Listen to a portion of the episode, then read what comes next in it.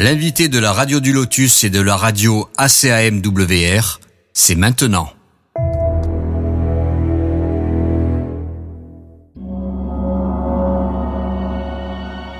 Entrez dans la sérénité et la paix, la paix, la paix, la paix. Bienvenue sur la radio du Lotus.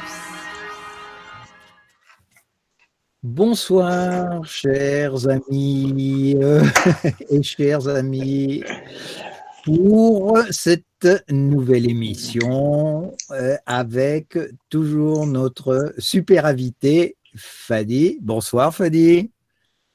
Salut Claude, bonsoir à toutes et à tous. Voilà, donc euh, nous reprenons une émission, enfin nous reprenons, nous continuons sur notre lancée par rapport à l'épisode 21 d'il y a un peu plus d'un mois. C'est vrai que c'était le 28 février, on est au 4 avril, euh, donc il y a un espace un peu plus important cette fois-ci. Et euh, avant de commencer cette émission, bon, j'espère déjà que de l'autre côté du micro, euh, vous êtes en forme pour écouter un petit peu tout ça. Et euh, je pense que. Dans... Ah, ça y est, faut que je branche mon. J'ai ma batterie qui était un petit peu faible là. Euh, euh, avant de, donc, de commencer cette euh, nouvelle émission, nous allons vous donner donc la boîte mail de la radio du Lotus. Donc, euh, c'est contact lotus.fr si vous avez des questions à poser ou si vous avez des interrogations à propos de l'émission de ce soir, n'hésitez pas à nous contacter. Donc, euh, sur la radio du Lotus, évidemment, lié à la radio ACMWR. Voilà, ce soir, notre ami. Et euh, moi j'en profite, attends deux secondes Claude. Qu'est-ce qu'il y a? Hein?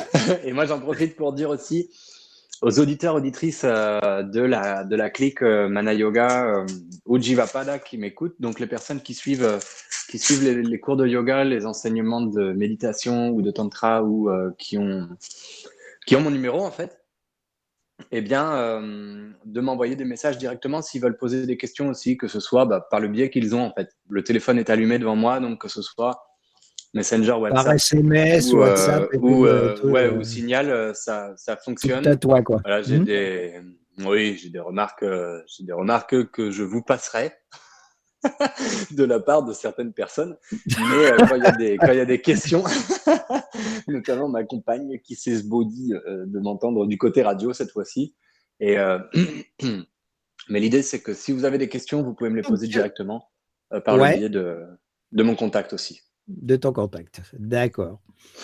Donc ce soir, nous allons parler. Alors, je ne vais pas le donner, euh, n'est-ce pas euh, Donc, en avant, sur l'émission de ce soir. L'émission de ce soir va en réponse à la sollicitude euh, d'Annick, nous amener sur un terrain très intéressant et souvent glissant dans tout ce que l'on appelle aujourd'hui le développement personnel, la spiritualité, mais que l'on peut retrouver également euh, au niveau, par exemple, de la morale. Ah, revoilà Claude. Ouais, ouais, j'ai été coupé euh, par Internet. Excusez-moi. Euh, donc, Ah. euh, me revoilà. Voilà. Et je ne sais pas où j'ai été coupé. Alors, donc, Bah, en fait, tu t'es arrêté en disant nous ce soir de et. Donc euh, si tu veux, je peux refaire l'intro en disant que tu vas nous parler donc des notions d'ascèse, de contentement et de volition hein, qui permettent de comprendre ce qu'est le karma, donc l'acte ou le fruit de l'acte, et de là toute chaîne de causes et conséquences de la souffrance. Voilà. Ça, c'était, ouais, effectivement, c'était l'émission dernière. Et à partir de cette émission, en fait, il y a eu une question de la part d'une euh, auditrice férue et d'une euh, d'une des pratiquantes avec qui euh, qui j'entretiens une vraie relation de de, de discipulat ou d'étude, c'est-à-dire avec qui on va explorer des pratiques posturales, mais également des postures mentales ainsi que du travail de méditation. Et donc, elle me posait la question, une question qui est assez redondante chez les pratiquants, de toutes sortes. de tradition, que ce soit, comme je le disais en fait, le temps que tu reviennes, Claude, que ce soit au niveau de l'application d'une morale, euh, d'une religion, d'une discipline, euh, d'une philosophie, eh bien la notion de volition et de non-volition. Alors, pour définir ces termes, c'est très important quand même de les, de les définir avant d'attaquer. La volition, on la considère, euh, aujourd'hui, c'est la notion de je veux. C'est la notion de je veux. Et ce je veux, en fait, il remonte très loin. Ce n'est pas forcément le je veux de la possession matérielle, ni euh, de la réalisation personnelle. C'est le je veux qui est à la source même de tout désir, de toute soif, et qui va générer l'attachement. Et en fait, cette volition, tout comme la non-volition finalement, ne représente pas la notion de lâcher prise. Parce que je ne veux pas, c'est un je veux à l'envers, tout simplement. Donc, les notions de volition et de non-volition en fait, quelle que soit la, on peut avoir une approche, on peut avoir une approche positive de cela ou une approche négative de cela. Dans la dualité, on va forcément se manifester à travers une, une certaine forme de jeuveisme. Alors, ça peut paraître assez embrouillé, vous allez voir que ça, va se débrouiller par la suite. Vas-y, vas-y. Je te euh, coupe, je te coupe euh, Fadi.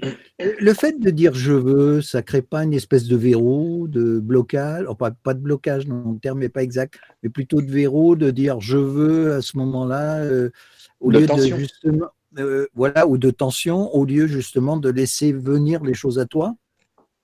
Exactement. Bah oui, alors là, il y a une tension. Et si tu veux, dans le, laisser venir les choses à soi, il va y avoir également une tension.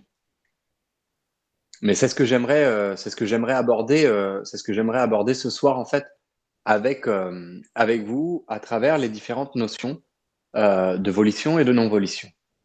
Donc, lorsqu'on va lorsqu'on va aborder la lorsqu'on va aborder le je veux, on va immédiatement se mettre en tension. C'est-à-dire que on va se mettre en tension, c'est ni positif ni négatif on va se mettre en tension, c'est-à-dire que de l'état dans lequel je, me trouve, de la situation dans laquelle je me trouve, du lieu dans lequel je me trouve, je vais vouloir aller ailleurs. C'est très bien, c'est ainsi que se meut la vie. D'accord?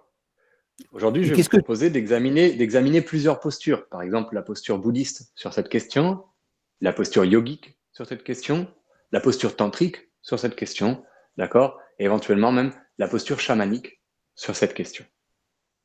Et, euh, après, je ne suis pas très calé euh, en, philosophie, euh, en philosophie grecque, j'ai quelques notions. En philosophie moderne, j'ai quelques notions aussi. Mais s'il y en a qui veulent apporter des commentaires et la lumière en fait de ces traditions ou de ces réflexions, eh ben, elles seront les bienvenues parce qu'elles pourront être mises en dialectique avec les autres. Je t'écoute, Claude. Euh, bah, je sais plus ce que je voulais te dire, comme je te suis, donc ça, reviendra après. T'inquiète pas. D'accord. donc, en gros, en gros quelle, est le, quelle est cette notion de, volition ou de non-volition depuis, la perspective, depuis la perspective bouddhique, elle est à la source ou elle fait partie des sources de toute souffrance, de toutes les souffrances et du cycle que l'on appelle le samsara, la transmigration, c'est-à-dire les incarnations, les cycles de naissance et de mort des êtres dans un continuum mental, d'accord, que l'on appelle euh, le samsara, euh, dans lequel le karma en fait euh, joue le rôle à la fois de moteur, de levier, de roue et de moyeu pour faire tourner cette, cette grande, ce grand cycle qu'est la vie, avec un seul principe de base, D'accord La cause de tous ces mouvements est l'ignorance. La conséquence de, tous ces mouvements est la douleur ou la souffrance. Mais euh, attends, je te coupe là. Je te coupe, excuse-moi. Euh, est, comment on peut traduire cette notion de karma? Et pourquoi sommes-nous soumis en tant qu'humains à ce, à, cette- à ces trous, en somme, si tu veux, comme tu le- tu le- l'exprimes, euh, les individus sur Terre sont soumis à ce type de, d'actes, en somme. Euh, Pour quelles raisons, à la limite? Qu'est-ce qui nous a poussé à nous retrouver dans cette situation, justement, euh, de karma? Est-ce que c'est spécifique à la Terre, à notre planète sur laquelle nous vivons Euh, Voilà, pourquoi nous sommes pris dans ce système? Alors, je vais répondre, je vais répondre d'abord avec les, éclaira- les éclairages que j'ai moi, et ensuite euh, je vais, euh, je vais donner une, très belle parabole du, Bouddha sur cette question, lorsqu'il a répondu à un des moines, à férus de, questions philosophiques et de travail sur ces questions-là. Euh, dans un premier temps, si tu veux, étape par étape pour répondre à tes questions, Claude. Karma ou kama, d'accord? C'est la Mhm. même chose en sanskrit et ça représente à la fois les notions d'action, d'acte. C'est également le nom de la déité euh, du dieu en fait Kama, le dieu du désir, qui est cette même qui est cette même volition dont on parlait. D'accord? Ce dieu du désir qui par la suite va devenir Cupidon dans les traditions, euh, dans les traditions occidentales. D'accord? C'est celui qui était muni d'une flèche dont la Oui. pointe était enduite euh, d'un filtre, d'un filtre euh, d'amour, filtre pH, d'un filtre d'un élixir d'amour qui faisait que lorsqu'une personne était touchée, même un dieu, eh bien, la première entité qu'il rencontrait de, de- provoquait un amour éperdu chez lui. D'accord? Mhm. et Kama, il a, Kama, on a vu en fait dans la tradition, une fois de plus, il s'agit de, il s'agit de, qu'il s'agisse de métaphores ou de choses qui aient vraiment eu lieu.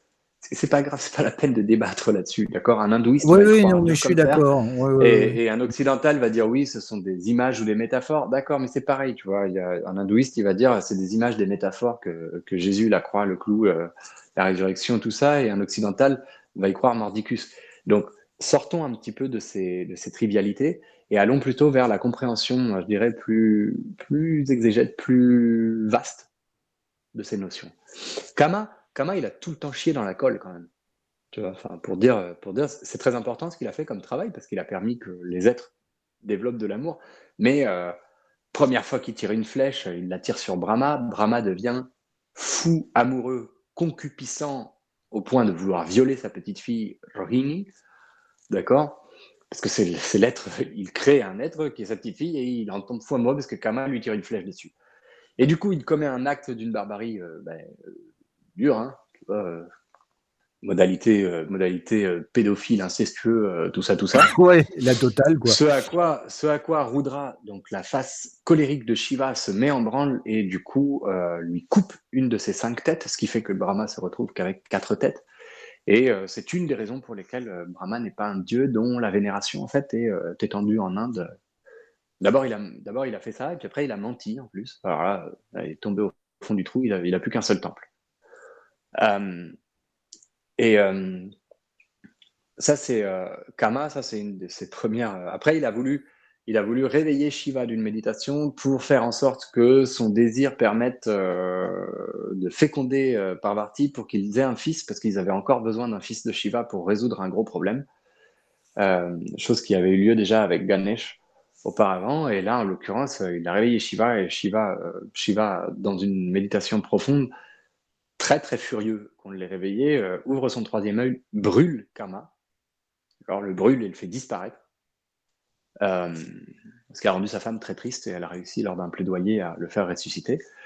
Euh, mais euh, donc c'est ce qui est à l'origine de la naissance de Skanda ou Kartikeya ou Murugan, ça dépend le nom qu'on lui donne en Inde. C'est le deuxième fils de Shiva qui est la représentation justement de la force volontaire et un des grands héros de la geste euh, des Devas et des Asuras euh, indiens, des dieux et des démons. Euh, donc Kama, en fait, Kama, c'est l'illustration même de la capacité de merder avec une bonne intention. D'accord? Dans notre langage commun, c'est ce fameux l'enfer est pavé de bonnes intentions. Euh, ouais, d'accord. Donc en fait, à la source de la volition, d'accord Tu me disais Mhm. pourquoi est-ce qu'on est soumis à ça? Oui, En fait, pourquoi? c'est un chat qui se mord, c'est un chat qui se mord la queue parce que le fait même de vouloir agir sur un ordre qui est immanent et transcendant, sur un ordre qui n'a pas nécessairement besoin de volition pour fonctionner, va générer du karma et va générer donc la, le- la mise en mouvement de toute chose va faire qu'une action va avoir une conséquence. Cette conséquence va devenir la cause de la conséquence suivante et ainsi de suite. Pourquoi est-ce que nous revenons?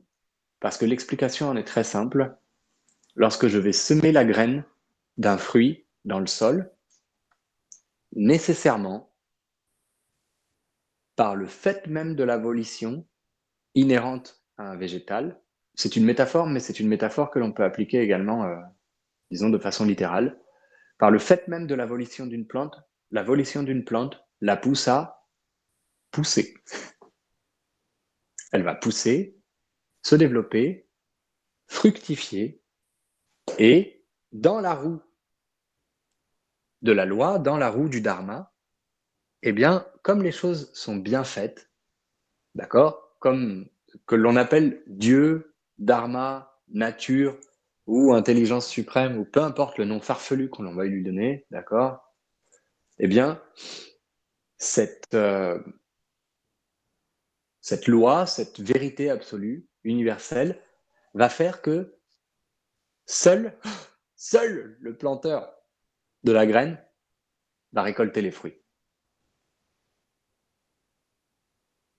Après, quand le fruit tombe bien mûr et qu'il éclabousse euh, toute la clique qui se trouve autour du planteur, bon bah ça c'est une, euh, c'est ce qu'on appelle un dommage collatéral, d'accord Oui, Mais en fait, le karma, le karma est d'une subtilité et d'une subtilité qui est inaccessible à l'esprit. Ce serait la même chose que d'essayer de mettre un Windows Vista euh, sur un ordinateur des années 95. Il pète le processeur, lâche. D'accord?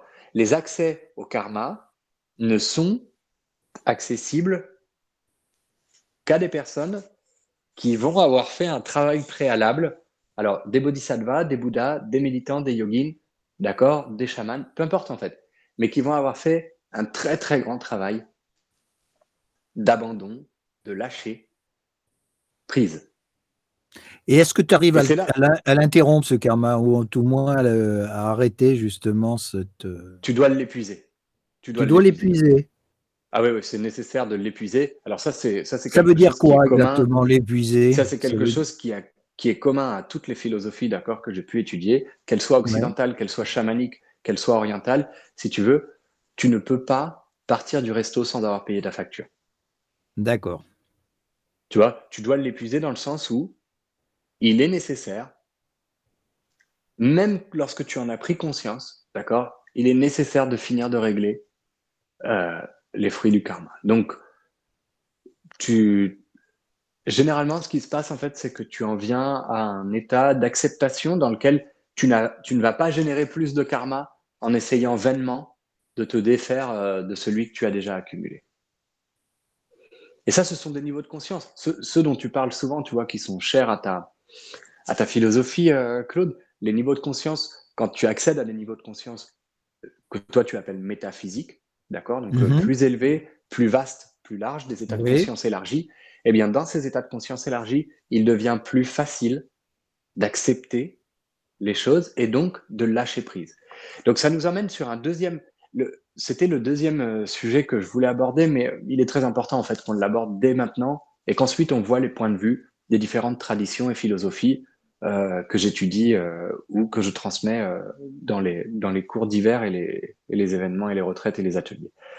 Alors, dans la notion de, dans la notion de volition-non-volition, d'accord, je veux, c'est la même chose que je ne veux pas. C'est la même chaussette à l'envers. D'accord? C'est-à-dire on peut, on peut dire que c'est l'aspect négatif? Euh, Oui, oui, je- oui, ce sont- volition positive et non-volition Volition positive et non-volition négative. Exactement. Ce que disait le Bouddha, c'est-à-dire je veux des choses qui n'ont pas lieu, d'accord Et j'en suis frustré, j'en conçois de la douleur, de la souffrance. Et je ne veux pas des choses qui vont quand même avoir lieu malgré mes efforts, et j'en conçois de la douleur, de la souffrance, d'accord Et de la frustration. Donc en fait, je veux, je ne veux pas, c'est la même énergie. C'est exactement la même énergie. Et c'est pour ça que l'on tourne toujours autour du pot. Et c'est pour ça que, pour répondre à, ma chère Annick, dans la pratique, dans la sadhana, dans la pratique du yoga, dans la pratique du tantra, dans la pratique des différentes philosophies orientales euh, dans lesquelles on s'inscrit, la volition, le désir, la soif matérielle, euh, concupiscente, de plaisir, de sensualité, de sensorialité, est traitée au même titre, est traitée avec les mêmes outils que la soif de non-existence, la soif de disparition, la soif d'annihilation de l'être, de macération, euh, d'ascèse, de euh, coups de fouet dans le dos euh, et de, euh, comment on appelle ça Poum poum poum, ce sont des pratiques de, des pratiques en fait d'auto, d'auto-affliction du corps.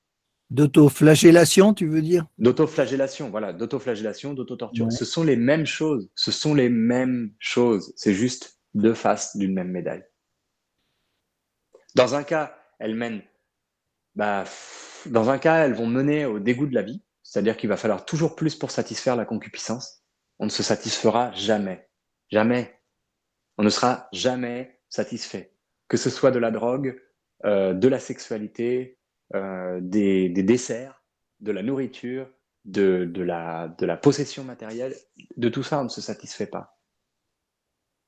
Et c'est pas dur parce que tout ça relève d'un espace qui, alors là, on rejoint la neuroscience, d'accord? Donc on rejoint des sciences qui partent depuis la neurologie, la psychiatrie moderne et qu'on appelle aujourd'hui les neurosciences, d'accord? Tout ça, ça part d'un cerveau qui est un cerveau basiquement reptilien jusqu'au mammalien à peu près. D'accord C'est très simple, hein vous mettez n'importe quel animal hors de son contexte naturel dans lequel il doit lutter pour, euh, Pour survivre. pour survivre, vous lui donnez à bouffer, d'accord Il ne se régule pas. Plus t'en mets, plus il en prend et va perdre très vite la ligne jusqu'à devenir obèse et, euh, et crever de ça.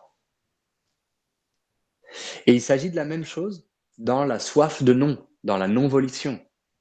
D'accord? Dans la soif de non-existence, dans la soif de non-désir, dans la soif de non-sensualité, de non-sensorialité. Pourquoi? Parce que les macérations, les autoflagellations, les, euh, les ascèses, euh, les, les, les affamements, euh, toutes ces choses-là vont, ne vont mener qu'à une seule chose, au dégoût Et à la de la souffrance. vie elle-même. Il y aura de la souffrance, bien entendu, et il y aura un dégoût de la vie. Alors, euh, où se trouve le point d'équilibre dans tout cela?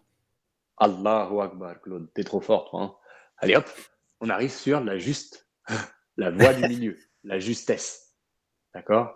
Oui. Et cette justesse, bon, c'est celle qui est prônée, euh, c'est celle qui est prônée par Bouddha et c'est celle qui peut être euh, prônée de différentes façons en fait, par le yoga et par le tantra. On va, on va l'aborder, mais par contre, ce que j'aimerais activer d'abord comme compréhension, avant qu'on s'engage sur ces chemins de l'exploration des philosophies euh, dont je vais vous parler ce soir, des philosophies, des disciplines, des courants, des traditions, peu importe le nom qu'on leur donne, c'est comprendre que la notion de lâcher prise existe dans un autre spectre, existe sur une autre barre de dualité, de polarité négative, positive, d'accord, qui requiert, attention, euh, quelle est, le, quelle est, le, quelle est la, la, quelle est la condition sine qua non du lâcher prise? Hmm, Très bonne question. Euh, du lâcher Oui. prise. Tu as une idée de réponse, Claude? Non, ça ne me vient pas à l'esprit spécialement. D'accord, tu vas voir, ça va, te paraître, ça va te paraître très con quand je vais le dire. La notion, la condition sine qua non du lâcher prise, c'est de tenir quelque chose. C'est l'attachement. C'est l'attachement qui est la, la condition sine qua non du lâcher prise. D'accord? Il y a ma chatte qui est en train de, boire au poignet dans ma tasse d'eau. Écoute, euh, fais-toi plaisir, ma grande. Va en foutre partout après. Putain, c'est pas possible ce chat, je te jure. Euh, la, notion, la, notion fondamentale pour pouvoir lâcher prise, c'est d'abord d'être en tenue de quelque chose. Et c'est là où. C'est là où. Oui, mais lâcher. Alors, attends, je te coupe parce que le, lâcher prise, je suis tout à fait d'accord. C'est le fait, euh, c'est le, donc le fait d'essayer de, de se détacher de quelque chose que l'on a, pour lequel on s'est attaché. Mais euh, dans la vie que nous menons euh, en tant qu'être euh, incarné, on est soumis continuellement à des attachements. Alors ça c'est ça c'est quelque chose c'est quelque chose de très juste Claude et cette soumission à ces attachements, d'accord, que l'on vit basiquement depuis le moment où on t'a dit toi tu t'appelles Claude. Oui. D'accord. Mm-hmm. Nama en sanskrit, Nama le nom ou la nomination et tu es ceci, rupa, la forme, à laquelle on va associer des qualités. Un garçon, blond, brun, grand, petit, potelé, euh, intelligent, bête comme ses pieds, peu importe en fait. D'accord? Cette, forme, elle a des qualités et des attributs. Et donc, et donc Nama Rupa, c'est dingue hein, quand même. Une fois qu'on a abordé la philosophie euh, et les enseignements du Bouddha euh, comme il faut, c'est vrai que c'est difficile de trouver une faille en fait à cette, à cette approche. C'était un être brillant, on, l'appelle le grand physicien, le grand médecin en fait. Parce qu'il euh, il définit, il définit et diagnostique la maladie et ensuite il donne le remède. Donc, Nama et Rupa sont les, les bases de l'attachement. D'accord? Mm-hmm. Et en fait, cet attachement, euh, effectivement, il va nous mener nécessairement à une euh, a un besoin, a une nécessité de lâcher prise. Pourquoi? Parce que sinon, on va être, euh, euh, comme un animal de bas dont on, dont on surcharge le, dont on surcharge le, le fagot. Tu vois, on va arriver à un moment où on en aura tellement sur le dos qu'on ne pourra pas. Mais ce processus de lâcher prise, il existe naturellement, il existe naturellement, il existe instinctivement. D'accord? Et c'est celui qui nous permet de survivre. Comment est-ce qu'il a lieu? Est-ce que tu es encore l'adolescent que tu étais quand tu avais 16 ans Non, parce que tu évolues de toute façon dans, dans, Et pourtant, tu l'es encore. dans ta ligne de vie. Oui, ça fait partie de toi, ça c'est certain. Exactement. il y a plein de trucs, il y a plein de trucs que tu as lâchés. Si on prend sur un, si tu veux, d'une façon linéaire, obligatoirement, toutes ces étapes-là, elles sont en toi, obligatoirement elles sont en toi et en même temps, elles ne sont plus avec toi. Tu vois ce que je veux dire? Oui. Elles, en fait, si tu veux, moi, tu vois, de, cette adolescence, j'ai gardé tout un tas de choses, tout un tas de choses euh, formidables, d'accord? Mais euh, j'ai lâché, je euh, je sais pas, moi, ma, coupe de cheveux foireuse que j'avais à l'époque. Et, et puis, tout un tas de choses tout un tas de choses, d'accord? J'ai encore du mal sur certaines choses, comme le besoin de provoquer. Ou... Mais, mais globalement, globalement, en fait, je ne suis plus ça. Donc j'ai lâché prise sur les choses qui ne sont plus utiles. Naturellement, c'est un processus qui a lieu naturellement, qui a lieu instinctivement. Alors, attends, euh, justement, si, tu parles de, lâcher prise, est-ce que tu peux le provoquer Oui, voilà, bah, putain, la vache, on est en train de c'est de la télépathie induite. Ok, on rigole depuis, depuis une semaine avec Nolwenn parce que si tu veux, le, ce qu'elle s'apprête à me dire, je le dis avant qu'elle le prononce.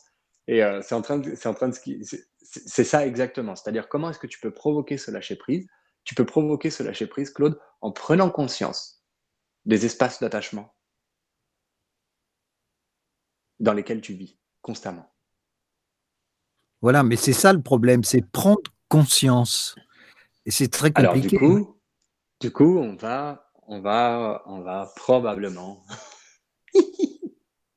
on va probablement passer sur un petit espace d'étude euh, de la, de la perle, de la perle de l'enseignement du Bouddha.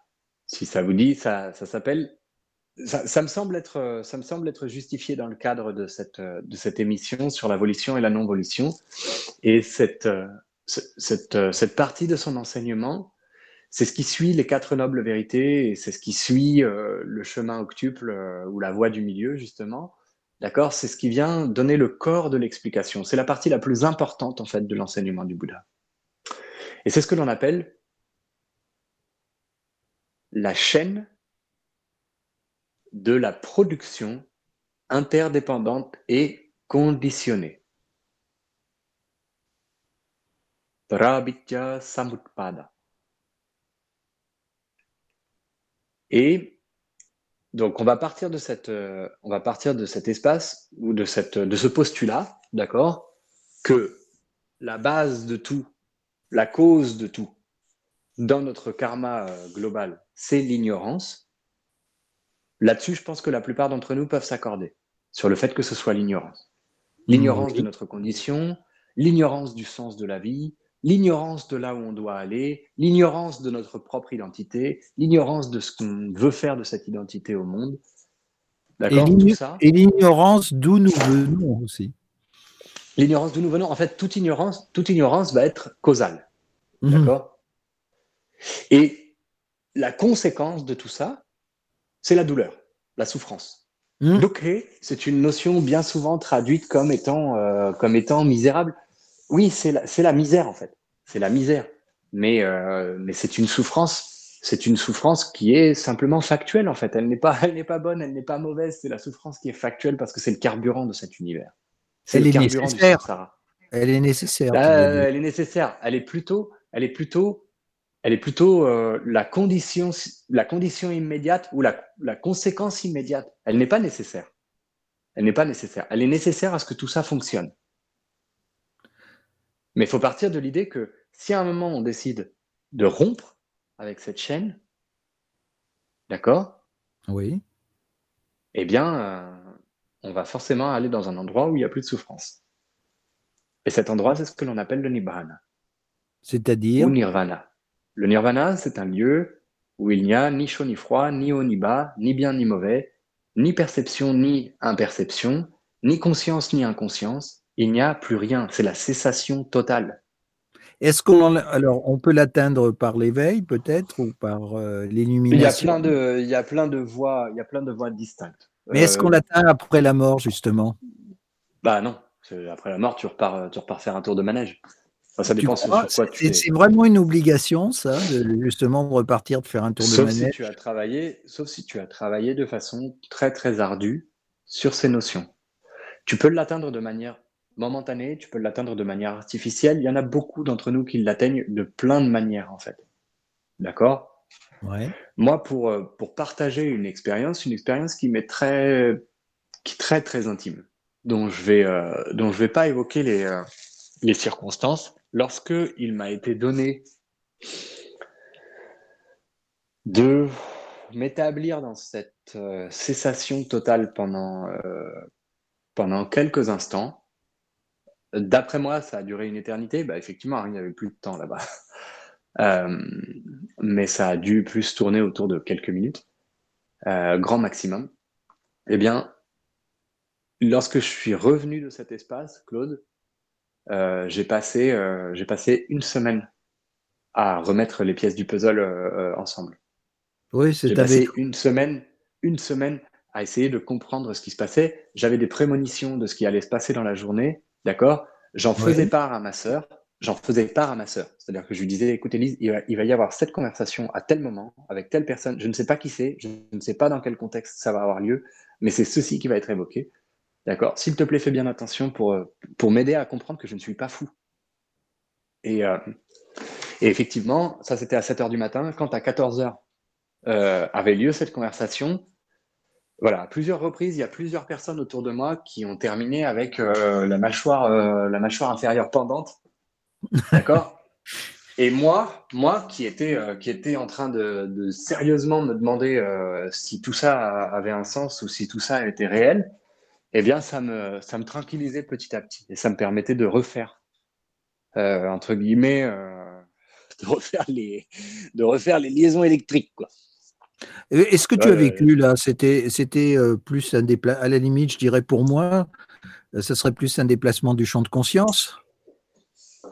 Euh, non, parce que là, il n'y a plus de champ de conscience en fait. C'est ça ce que je veux dire, c'est que le Nibbana, le Nibbana, c'est un lieu où il n'y a, ce, ce n'est pas, ce n'est pas qualifiable. Ce n'est pas qualifiable parce qu'il n'y a ni rien ni tout. Et il n'y a plus. c'est ça le truc. Il n'y a plus.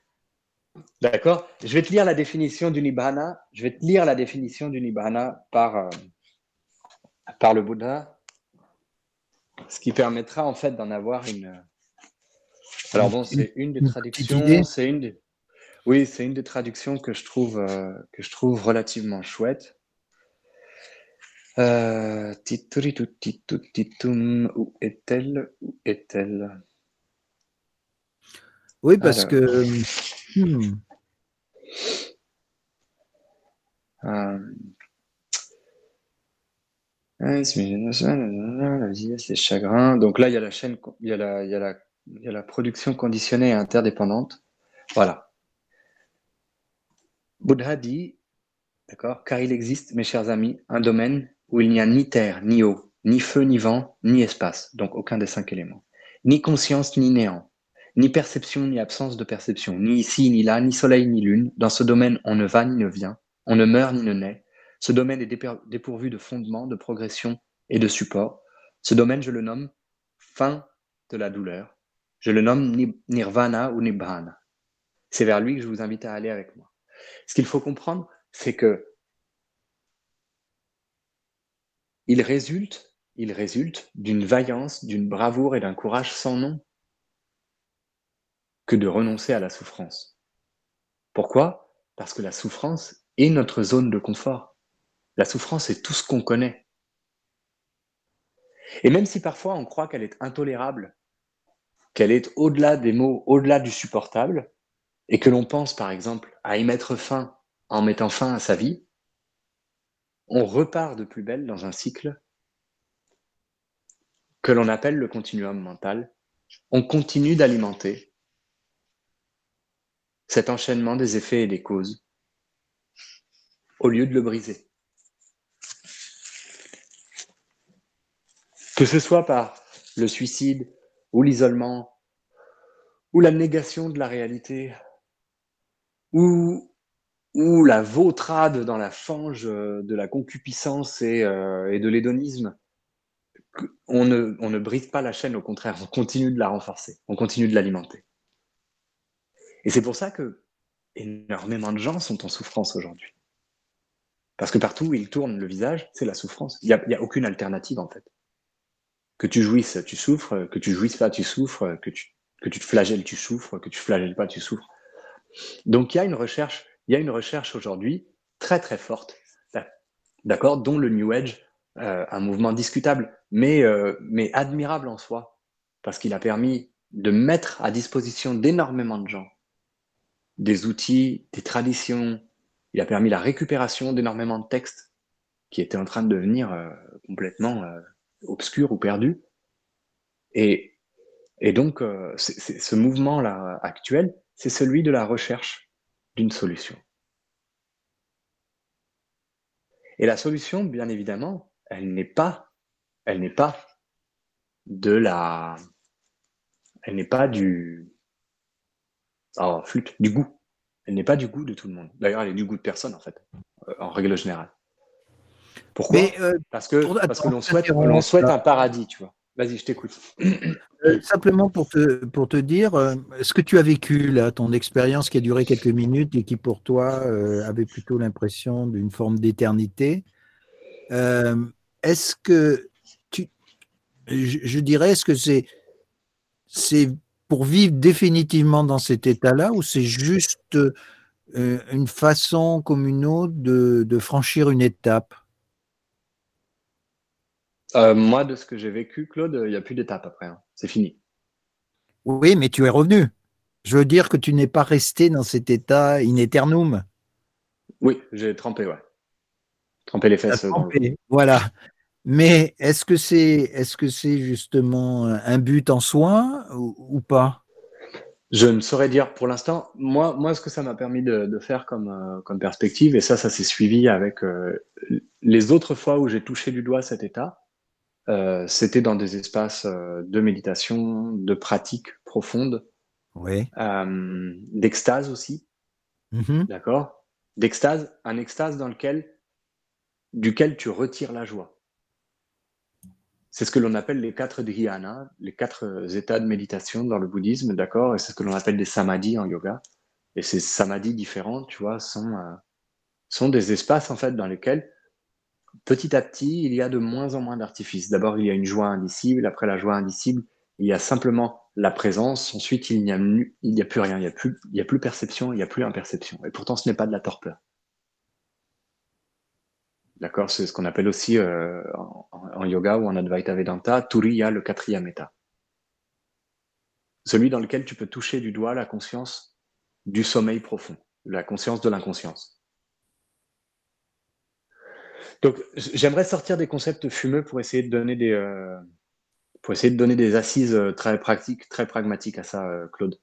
Vas-y, En fait, en vas-y. gros, ce sont, ce sont des états, si tu veux, ce sont des états dans lesquels n'importe qui a déjà goûté. Je vous en ai déjà parlé dans de nombreuses émissions. N'importe qui a déjà goûté à ces espaces-là. Le problème, c'est qu'on y goûte de manière tellement, tellement brève. Parfois, c'est vraiment juste un comme ça, euh, que que bien souvent, on en est un petit peu perturbé. C'est comme si on avait un petit frisson dans le dos. Et on revient vite à la réalité en disant euh, non, j'ai dû, j'ai dû délirer.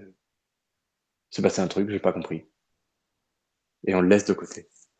Mais tout le monde a connu ça. Le, le moment où d'un seul coup tu tu t'absorbes dans l'observation d'un paysage, d'un animal, d'une plante, d'une couleur, d'un tableau, euh, d'une musique, dans l'observation d'un animal par exemple, qui vit sa son animalité euh, de manière euh, totale, absolue.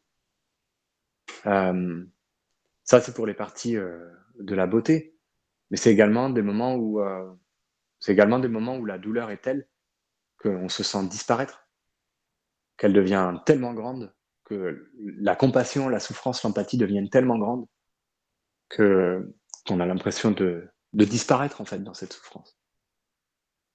Tout ça, ce sont des espaces dans lesquels on, va s'approcher doucement des limites du territoire, euh, du territoire du connaissable. Et, le nibbana, ce n'est pas quelque chose de descriptible. C'est ce qui le rend si unique et propre à chacun, en fait. Et pourquoi est-ce que c'est difficile? Pourquoi est-ce que ça requiert de la bravoure? Pourquoi est-ce que ça requiert une décision ferme? Pourquoi est-ce que cela requiert une volition? C'est là où je voulais, où je voulais en venir. C'est qu'il y a un besoin de volition de base pour lancer la fusée. Pour que la fusée prenne la direction de euh, l'étoile, de la Lune à atteindre. Cette volition, elle ne sert qu'à ça. Elle ne sert qu'à amorcer. Le danger dans cette volition, c'est de s'accrocher, c'est de s'accrocher à la rampe de lancement. D'accord? Là, je m'accroche à la tasse parce que la, la, va finir par la faire tomber. Et. Oh, et ben voilà, c'est gagné. Pardon. la volition de la chatte a renversé la flotte sur le parquet. Ah bah, bravo. Euh, donc du coup, donc du coup, chiffon à la main. Chiffon à la main, en fait, la, la, la, la volition, elle va servir à l'amorce. Elle va servir à l'amorce et elle va être nécessaire pour mettre en branle euh, l'aspiration de tout pratiquant, l'aspiration de celui qui désire se détacher, se libérer, euh, à- de sortir de la, de, de sortir de la condition dans laquelle il se trouve. Une fois que cette aspiration elle est mise en branle, on a besoin d'entretenir un petit peu cette volition, cette volition par des pratiques. Une fois que les pratiques et que la compréhension sont devenues expérientielles, eh bien, il n'y en a plus besoin. Pour ça, je vais reciter encore une fois, euh, encore une fois Siddhartha Gautama, le Bouddha historique, d'accord, qui explique, qui explique à ses disciples la doctrine, le dhamma que je vous transmets, on peut le comparer à un radeau. Ce radeau, il a pour but de vous emmener de l'autre côté de la rive.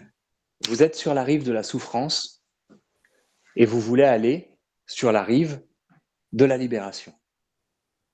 De la libération, pas de la jouissance, attention. Parce que la jouissance est souffrance. Parce que la fin de la jouissance génère de la souffrance et qu'ensuite elle génère de la souffrance encore une fois pour pouvoir atteindre de nouveau la jouissance et le cycle repart, boum badaboum, d'accord, comme un joli serpent qui se mord la queue. Donc en fait, il explique la doctrine que je vous transmets, si pure, si belle, si, amourable soit-elle, parce qu'on peut en tomber amoureux de cette explication du monde, elle rassure, elle permet de cesser les questionnements, elle permet de donner un sens à notre vie. Eh bien, si on l'assimile à un radeau, cette doctrine,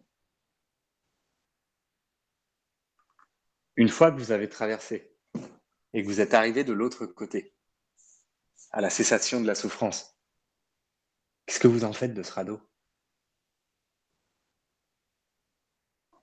Et c'est là qu'il prévient ses disciples en disant Attention à pas vouloir emporter le radeau avec vous, bande d'abrutis. Une fois que tu l'as fait, ta traversée, le radeau, ben tu le laisses, tu le laisses. Au mieux, tu essayes de le renvoyer vers les autres. D'accord Au pire, tu le laisses partir à la dérive. Parce que tu n'en as pas besoin, parce qu'il devient une charge. Et c'est là la clé et le fondement de la compréhension de la volition et de la non-volition et de leur résolution. Leur résolution passe par une compréhension de la notion de lâcher prise qui est déjà le sujet d'une émission euh, que l'on avait faite euh, il y a quelques temps. Je me euh, me souviens plus quand, mais il n'y a pas si longtemps en fait. Je crois que c'était en fin d'année 2021. 2021. Et donc, donc ça nous amène en fait, ça nous amène sur sur cette ça nous amène sur cette notion de comment est-ce que ça fonctionne la volition et la non-volition. Alors, selon la perspective, selon la perspective bouddhiste, D'accord La volition est nécessaire pour mettre en branle le, la cessation de la souffrance, mais qu'ensuite, ensuite, il y a un, vrai, il y a un véritable appel de l'être à se calmer, à descendre à s'asseoir en lui-même, à atteindre son centre. En comprenant que toute chose dans cette réalité duelle a sa limite et que dès qu'on franchit cette limite, on enclenche l'aspect négatif, l'aspect polaire de cette chose. Et il n'y a pas de notion de péché, il n'y a pas de bien ou de mal, d'accord, ou de gratification euh, quelconque il y a factuellement le fait que lorsque ma compassion devient invasive pour l'autre ou pour moi-même, eh bien ce qu'il est nécessaire de créer, c'est un sain détachement. C'est une acceptation de la condition de celui qui génère cette compassion ou cette empathie. Et donc du coup, une cessation de l'aide, du soutien, de l'accompagnement. C'est quelque chose avec lequel je bataille, par exemple, euh, avec ma très sainte mère, qui, parfois veut sortir les gens de leurs conditions malgré eux, veut les sortir de leur douleur malgré eux. Et à un moment, je dis, mais tu ne récoltes, tu, ne vas récolter, maman, que des esclandres, des critiques acerbes, euh, voire même de la violence tu, vas récolter de l'agressivité en face, face à ton, à ton désir de bien faire. Donc à un moment, le désir de bien faire, la compassion, l'empathie, même envers soi-même, requiert que l'on lâche l'affaire. Un sain détachement. J'ai la, tête qui, turbine. La tête qui turbine. Je, vais donner un exemple simple, d'accord? J'ai la tête qui turbine comme une dingue. J'ai la tête qui turbine complètement, d'accord? C'est-à-dire que j'ai un mental qui est incapable de s'arrêter. Oui. J'ai essayé, j'ai essayé par divers moyens intellectuels d'atteindre l'arrêt de ce mental. Ça ne fonctionne pas. Eh bien, je vais trouver un autre moyen. Il fonctionne ce mental? Ok, il fonctionne. Qu'est-ce que je fais? Moi, dans la tradition dans laquelle je m'inscris, la tradition des, des Sarasvati, des swamis de, des swamis de l'Inde, eh bien, on a ce que l'on appelle le, mantra diksha, c'est-à-dire la, la transmission initiatique d'un mantra. Eh bien, je recommande à certaines pratiquantes, pratiquants autour de moi, d'utiliser un mantra. Un mantra qui va permettre au mental de continuer de turbiner, parce que c'est son modus operandi, c'est point barre, d'accord? S'il s'arrête, il meurt. Et si tu, s'il meurt, tu meurs avec. Donc du coup, poum, un mantra. Et plutôt que de le laisser ce mental tourner et turbiner sur des sujets qui n'arrivent, qui n'aboutissent à rien, eh bien, il va turbiner sur quelque chose de plus vertueux. Et peut-être qu'à un moment, ça va le mener à un espace de ralentissement, voire de cessation. Mais en tout cas, en bouddhisme, on, on considère, on considère mana, l'esprit, d'accord, qui a donné le nom de, de, de, mon projet aussi, Mana Yoga. On considère mana comme, comme un éléphant. Mais c'est un éléphant, il est furieux. tu vas pas essayer, tu vas pas essayer de le contenir avec des cordes. Ou tu vas pas essayer de l'embrasser avec tes bras. C'est un éléphant, un éléphant. D'accord? Ce que tu peux faire, c'est éventuellement t'éloigner euh, de la zone, de, de la zone de, de, tempête, dans laquelle il va tout défoncer. Trouver un espace de repli. Donc Mais... ça c'est ça c'est au niveau de la compassion. Je vais donner un autre exemple, d'accord? Je vais donner un autre exemple, par exemple. Euh, bien. Euh, tiens, un exemple d'actualité là qui commence déjà, qui commence déjà à générer un désintérêt manifeste de la part de tout le monde, parce que de toute façon, nous sautons euh, nous sautons euh, d'un esclandre d'une nouvelle à une autre, d'accord? Donc la guerre en Ukraine qui, il y a quelques semaines, était, ouh la lie, la loue, au centre de toutes les attentions, et là qui commence gentiment à être remplacée par les élections présidentielles, après avoir été doucement évincée par l'augmentation du prix de l'essence, etc., etc., merci les médias qui n'ont toujours pas décidé d'accepter leur rôle décisif dans les véritables problématiques que sont euh, le fait que la planète nous devienne de plus en plus hostile parce qu'on n'arrête pas de chier à tour de bras dessus. C'est pas grave ça, euh, je, je vais pas dériver, d'accord? Mais je vais prendre l'exemple de la guerre en Ukraine. Et t'as dérivé un vrai problème. Ouais. Ouais, bah, c'est une dérive, c'est une dérive qui est classique, mais, euh, mais après elle peut, elle peut dériver très longtemps. C'est un exemple de, de vritti, ça, de circonvolution du mental. Le truc, c'est que si tu veux, ça te pose un vrai problème la guerre en Ukraine, d'accord? Je, je, dirais, c'est un tu général, d'accord? Ou je, je vais le diriger vers moi. Ça me pose un vrai problème la guerre en Ukraine? Ok, si ça me pose un vrai problème, je prends mes clics, mes claques, et je vais en Ukraine, d'accord?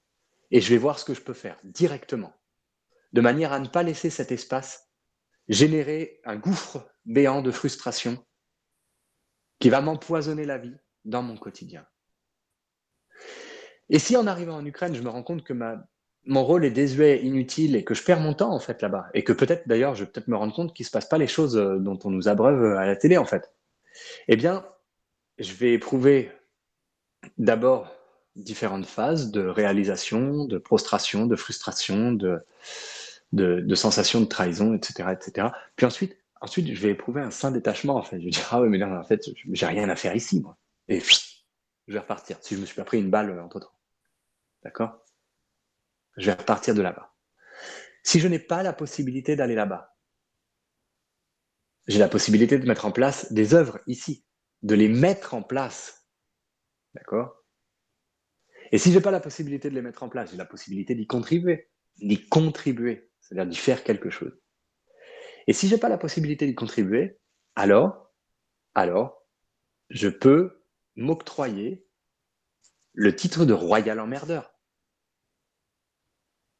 Parce que ça m'embête, ça me pourrit la vie, ça me traumatise, je me sens très mal pour euh, les Ukrainiens, les Ukrainiennes et, euh, et, euh, le, pays en, en, général. Et pourtant, je ne fais rien. Je ne fais rien du tout. J'ai pas envie, tu vois.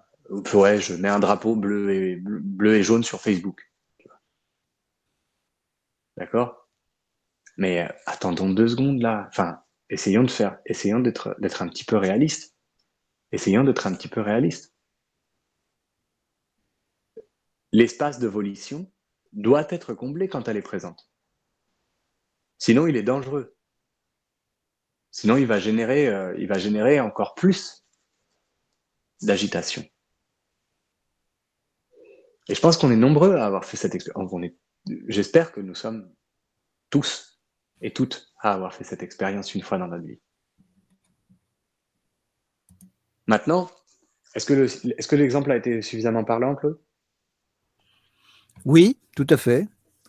D'accord. Je réitère, je réitère à, cette, étape de l'émission euh, le fait que s'il y a des gens qui veulent poser des questions, ils sont les bienvenus, que ce soit sur euh, la radio du Lotus, contact lotus.fr ou euh, par le biais de, mon téléphone directement sur les moyens qu'ils ont de communiquer avec moi.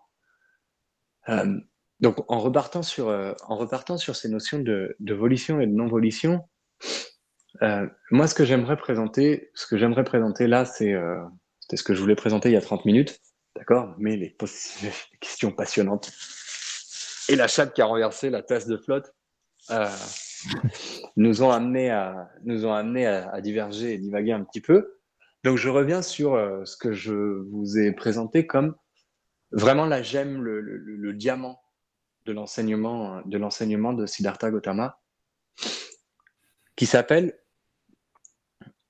euh, Pratidya Samutpada ou Pratidya Samutpada? Je ne sais plus, son nom en, pali ou en sanskrit. On s'en fiche, en fait, en français, c'est la production interdépendante et conditionnée. Composée de 12 maillons. D'accord? Donc, on va partir de la cause ou on part de la conséquence? Qu'est-ce que tu préfères, euh, Claude?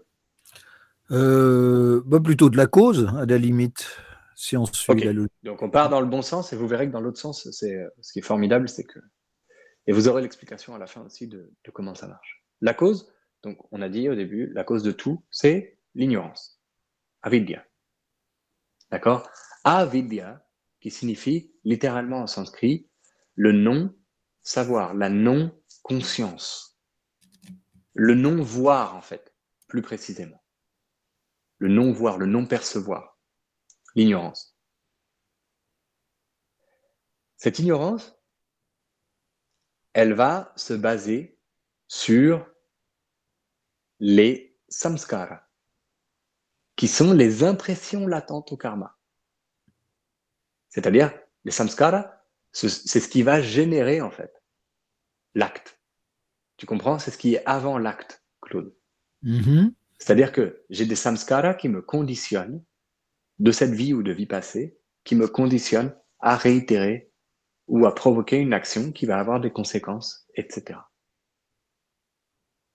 Je vais en prendre une simple, celle par exemple de la... Il y, en a plein, on, est plein à être confronté à ça, d'accord, je m'y inclus, moi j'ai une, une, confortable petite brioche de laquelle j'aimerais bien pouvoir un de ces quatre me débarrasser pour pouvoir faire quelques postures que j'aimais bien faire il y a quelques années, mais, mais j'ai un samskara fatal qui s'appelle pâtisserie.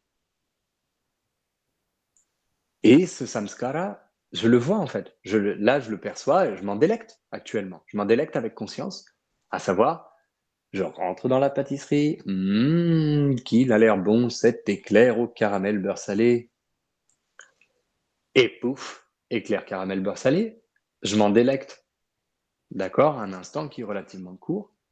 Et cependant, le karma, sa, conséquence, c'est euh, que bah, régulièrement, lorsque je me retrouve euh, dans certaines postures, ou lorsque je me retrouve dans certaines assises, ou lorsque je me retrouve euh, devant un miroir ou sur une balance, je me dis Eh, mais tiens, flûte, il fait chier ce bout de ventre-là. D'accord? Cependant, mon impression latente, mon samskara, mon attrait pour le sensuel, la sensorialité à travers les sucreries, va générer nécessairement cet espace karmique. Donc voilà les samskaras. Ce qui suivent, l'ignorance, c'est les compositions. D'accord? Mm-hmm. Ces compositions, elles sont à l'origine de Vijnana, la conscience. Ces samskaras, ils vont générer une conscience de ce qu'il se passe, qu'on le veuille ou non. Tu es sûr, ou non. C'est sûr, sûr, sûr que ça crée une conscience. C'est sûr et certain, Claude. C'est sûr et certain, Claude, parce que même dans la question, qu'est-ce que j'ai fait pour mériter ça il y a la notion concrète d'avoir fait quelque chose pour le mériter. Donc, qu'est-ce que j'ai fait pour mériter ça? C'est plus le, côté des victimus, d'accord? Oui, tout à fait. Euh, le, côté, euh, le côté des bourreaux, tu vois, c'est plus euh, j'ai encore merdé. Voilà, c'est clairement assumé. Et le côté sauveur, si on veut partir sur ce trio magique qu'utilisent les psychothérapeutes et les psychologues modernes, le côté sauveur, c'est comment vais-je pouvoir résoudre cette, cette situation mais tu vois, il y a toujours une conscience, en fait, de la situation. Qu'elle soit prise selon l'angle de vue de la victime, du bourreau, du sauveur, qu'elle soit prise selon un angle de vue euh, positif, négatif, s'il est subjectif, cet angle de vue, eh bien, il ne sera pas factuel. Il va générer une conscience, même si elle n'est pas factuelle, c'est une conscience quand même. Et quand c'est la conscience pure, eh bien, c'est un constat factuel. De la conscience, Vijnana, va naître Namarupa, le nom et la forme. De cette conscience, je vais me donner un nom et une forme, parce qu'il va falloir que, par le langage, j'entreprenne petit à petit bah, de manifester ça. Alors, par exemple, dans ton cas de, d'attirance pour la, pour la sucrerie. La pâtisserie? Pour la pâtisserie. Eh eh ben, je, suis, je suis gourmand. Ouais, d'accord. Voilà. Je prends conscience du fait que j'aime euh, les pâtisseries, d'accord, je les mange. OK, et je donne un nom à ça, la gourmandise. La gourmandise. Hmm. OK, ou alors déjà, je vais dire, c'est moi qui mange les pâtisseries. Ça, c'est plutôt la conscience pure. Et ensuite, je vais l'atteindre. Je vais l'atteindre. Comment je vais l'atteindre?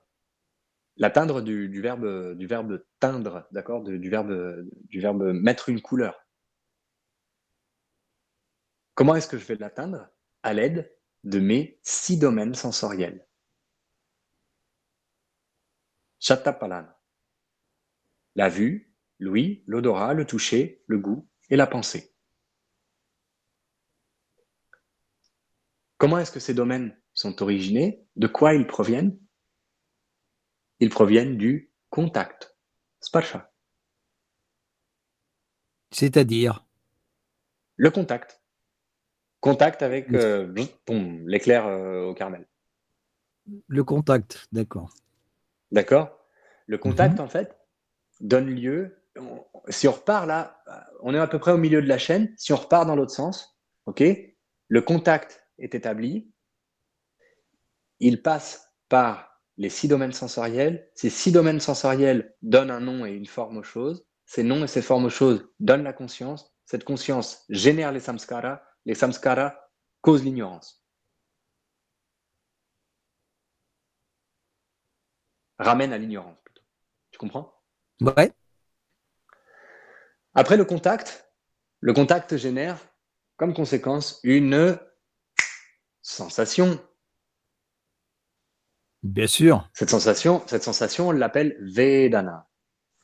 Et la magie des pratiques du Bouddha, c'est d'amener les personnes qui souhaitent sortir de cet état, de cette souffrance, dans une complète conscience de ces sensations. Vedananupanasana. L'attention permanente sur les sensations physiques et mentales.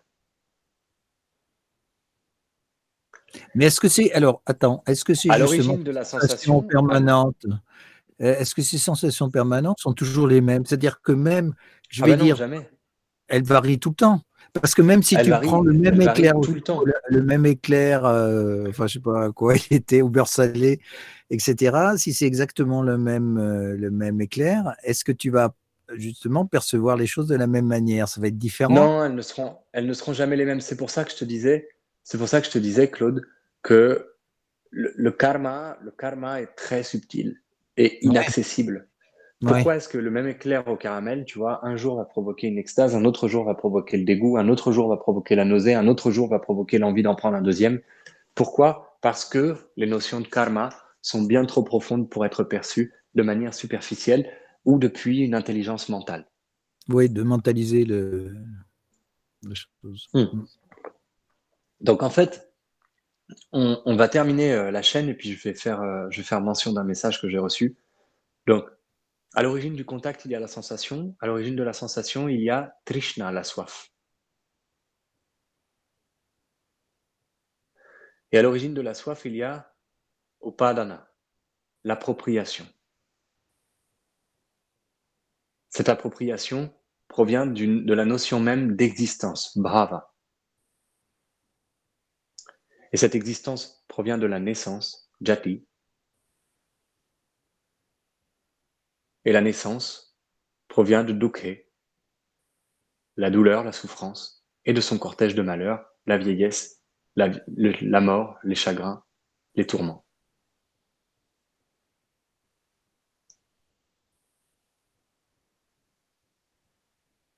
Et ces enchaînements, ces enchaînements de causes et de conséquences, ce qu'il est important de comprendre, c'est que c'est pour des raisons purement didactiques et pédagogiques qu'ils sont mis dans cette succession euh, hiérarchisée ou chronologique. Ils sont interdépendants et conditionnés les uns aux autres. Ils sont instantanés et en permanence émergents les uns des autres. En permanence.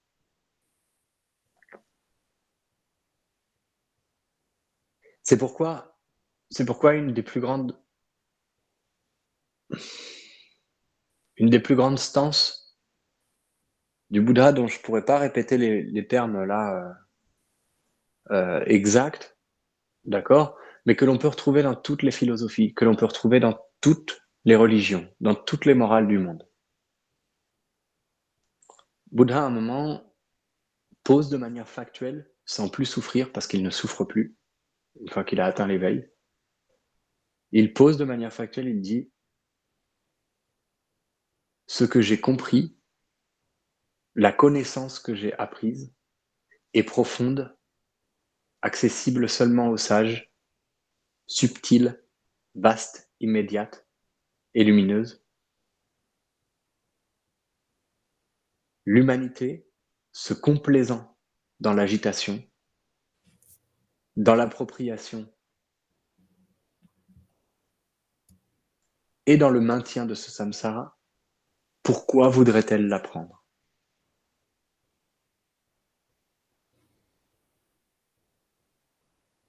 Les gens n'ont aucun intérêt, en fait, la plupart du temps, à sortir de leur souffrance. Pour ça, on va reprendre, on va reprendre Hippocrate, qui dit, avant de vouloir guérir quelqu'un, assure-toi qu'il soit prêt à renoncer à ce qu'il rend malade. Et le commentaire que j'ai reçu, je le cite, et puis on en parle en même temps, ce que tu expliques m'évoque un sujet d'étude en philosophie au lycée. Marc Aurel a dit que la force me soit donnée de supporter ce qui ne peut être changé, et le courage de changer ce qui peut l'être, mais aussi la sagesse de distinguer l'un de l'autre. Donc effectivement, c'est les mêmes termes qu'employait le Bouddha quand il parlait de karuna, la compassion, et du saint détachement, parigraha.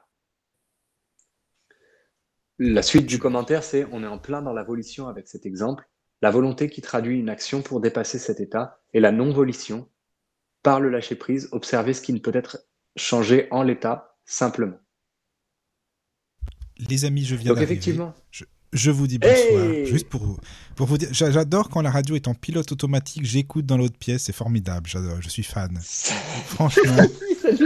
Ah oui, peut-être que ça bon, ça. t'intéresse plus que quand tu es en, en plateau. Bah, écoute, j'en en sais rien, mais je mangeais avec mes amis, j'écoutais au cas où pour contrôler si ça passait bien. Bah, finalement, c'est bien de faire ça aussi. hein. J'adore, c'est bien, c'est bien. J'avais jamais testé, mais Bon, c'est- bah, c'est une bonne expérience finalement. On y pensera pour les prochaines émissions. Ah ouais, non, mais sérieux, c'est bizarre d'écouter la radio comme ça. Moi, je trouve ça sympa, quoi. Bah ouais, c'était euh, c'était ce que disait Nolwenn aussi, que c'était très rigolo de le- de l'entendre de l'autre côté, que c'était plutôt chouette. Ben oui, c'est ça. Mais euh, ce que tu dis, hein, Fadi, c'est pour ça que j'ai pris le micro, ça m'évoque aussi, euh, tu sais, tu as dû en entendre beaucoup des gens qui disent Oh, ça va pas, moi ça va pas, mais qui veulent pas en sortir. Tu demandes Alors, est-ce que ça va bien Oui, aujourd'hui? Oh oui, non, ça oui, va pas, j'ai ça. Mais ils sont contents, si ça allait, en fait, ils seraient moins intéressants pour. Enfin, tu vois ce que je veux dire c'est... Si, En disant ça va pas, bah, les gens vont s'intéresser à eux, quoi. C'est leur truc, en fait. C'est pour ça, c'est pour ça que Brava, c'est pour ça que Brava, la notion même d'existence est directement en lien avec la douleur, Mika. En Eh fait, oui. si tu veux, moi, dans le, dans le domaine qui est le mien, d'accord, que ce soit celui du yoga, de la méditation, du chamanisme ou- ou de la yoga thérapie, lorsque, lorsque je commence un travail sérieux avec quelqu'un, d'accord, je lui dis, attends deux secondes. Est-ce que tu es bien sûr, est-ce que tu es bien sûr de vouloir sortir du merdier dans lequel tu es? C'est ça, quoi. C'est ça, exactement. J'en ai, j'en ai, j'en ai, j'en ai quand même, j'en ai quand même qui ont l'honnêteté de tourner les talons, Ah, c'est bien. Ah oui, d'accord? Donc ça, c'est bien, déjà. Et s'ils n'ont pas l'honnêteté, s'ils n'ont pas l'honnêteté de le faire à la première ou la deuxième fois, ils le font à la deuxième ou à la troisième fois, tu vois. Où ils s'éclipsent discrètement sans faire, euh, sans faire d'esclandre, mais ils s'éclipsent. Mais, mais une des choses qui est fondamentale, c'est, et, et- et j'ai pas de mal, j'ai pas de mal à, c'est ce qui rend, c'est ce qui rend aussi des fois euh, mon, mon abord ou mon contact euh, un peu ardu pour certaines personnes, c'est que je leur claque en pleine gueule la vérité.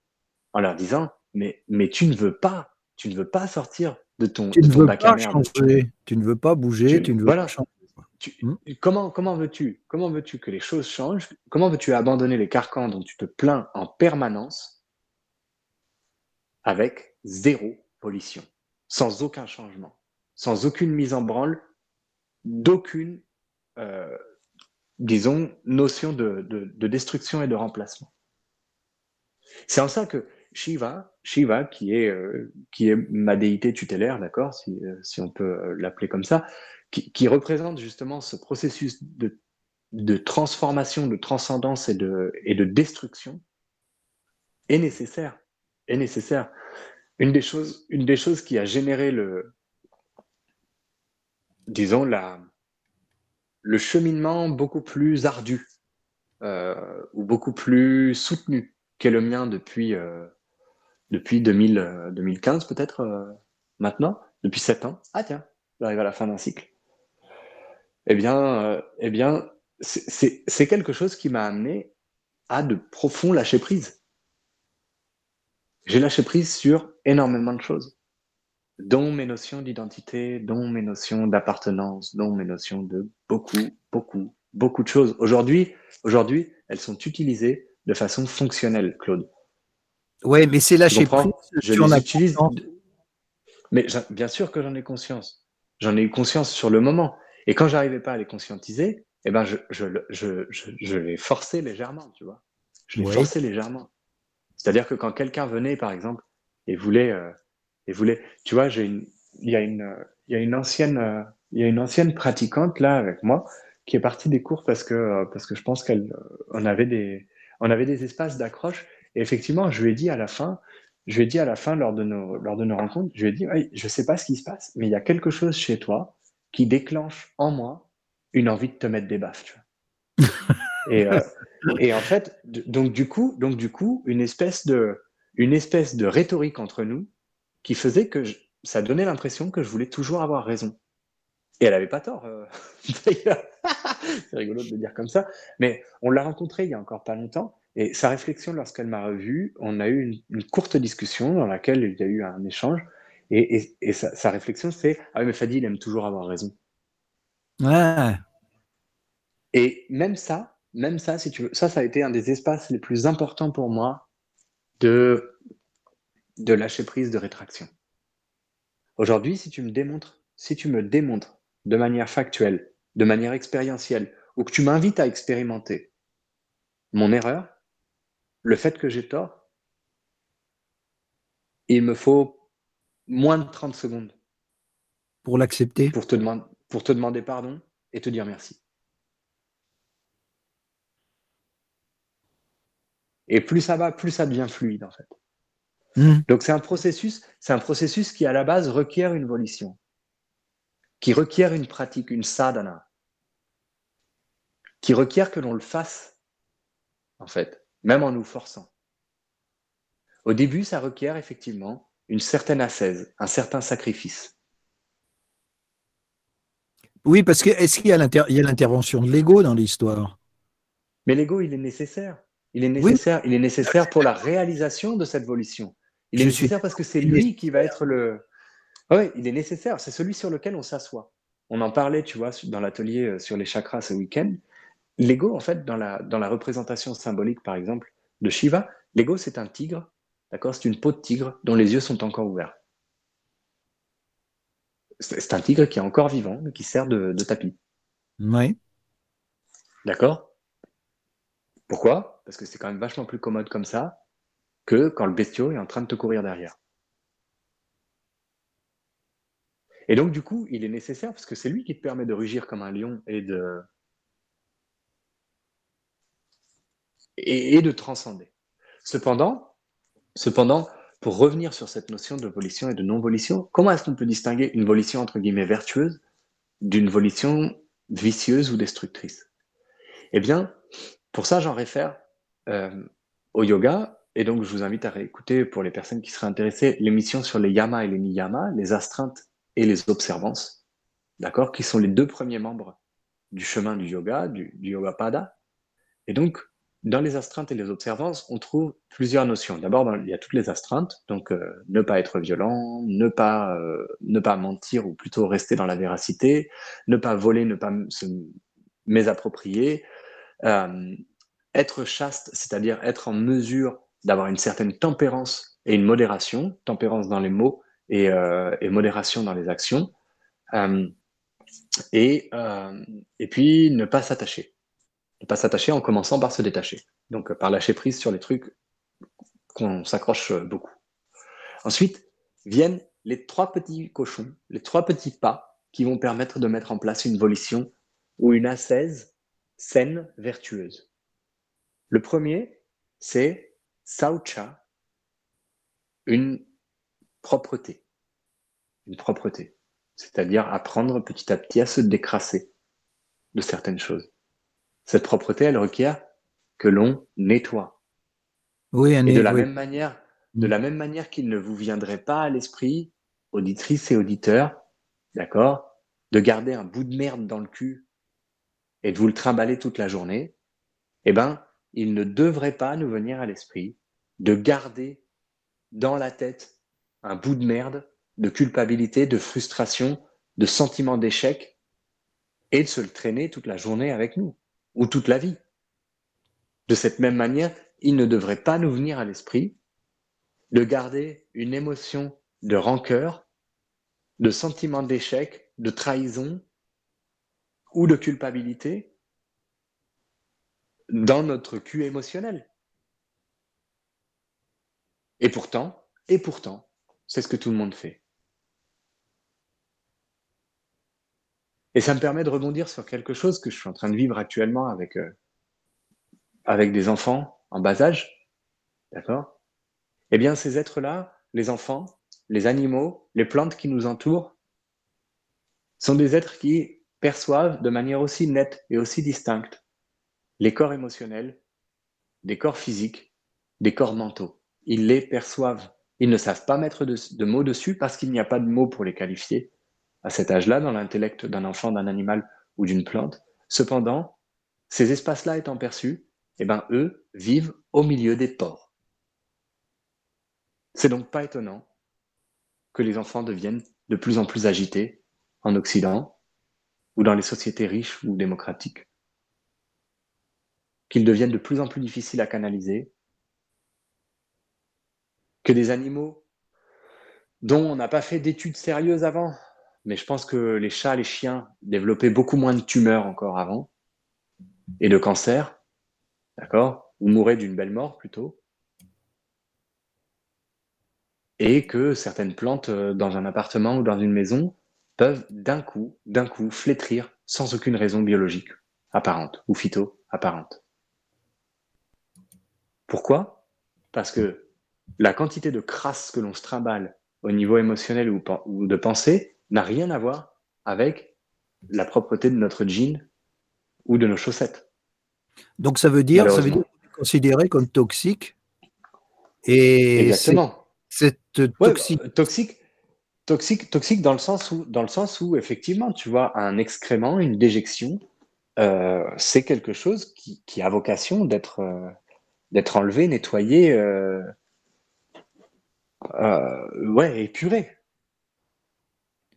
Et je- et j'en Sinon, reviens, il va, sinon, il va à générer un- une mauvaise hygiène.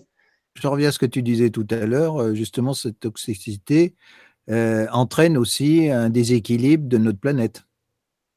Ah bah, la planète, la planète, ce n'est que la somme finalement de tous les êtres qui la constituent. Voilà, tout à fait. Et qui crée, et ça crée ce, ce déséquilibre chez elle. Et donc, du coup, donc, du coup, Saucha, cette première étape, c'est une étape d'épuration, de, de nettoyage, de, de, de, de cleanliness, de propreté. D'accord? Oui. La deuxième étape, la deuxième étape qui est nécessaire à la mise en place d'une volition saine, euh, vertueuse, c'est Santosha, le contentement. Le contentement de là où je suis. Pourquoi? Parce que toute mise en branle d'une volition basée sur le mécontentement va générer notre bel enfant, le capitalisme, qui n'est finalement que la fleur des sentiments euh, de soif, de désir, d'aversion et d'ignorance qui secouent l'être humain jusqu'à ses tréfonds depuis les temps du Bouddha. Le capitalisme, ce n'est que l'éclosion et la mise à échelle globale de ce que les, euh, les bouddhistes appellent Trishna, qui sont les trois soifs dont je vous avais parlé la fois dernière. Le cochon, qui est l'ignorance, le serpent, qui est l'aversion, la haine, la rancœur, la rancune, la colère, et le coq, qui est l'arrogance. L'appropriation selon un moi-jeuisme, selon une sensation de soi, ou du coup, du fait même qu'il y a un soi, eh bien, il y a une incompatibilité de vie avec les autres. Pourquoi? Parce que euh, les beaux mots de notre cher penseur euh, français, euh, ma liberté s'arrête là où commence celle des autres, sont malheureusement très flous et pas du tout factuels ni pragmatiques.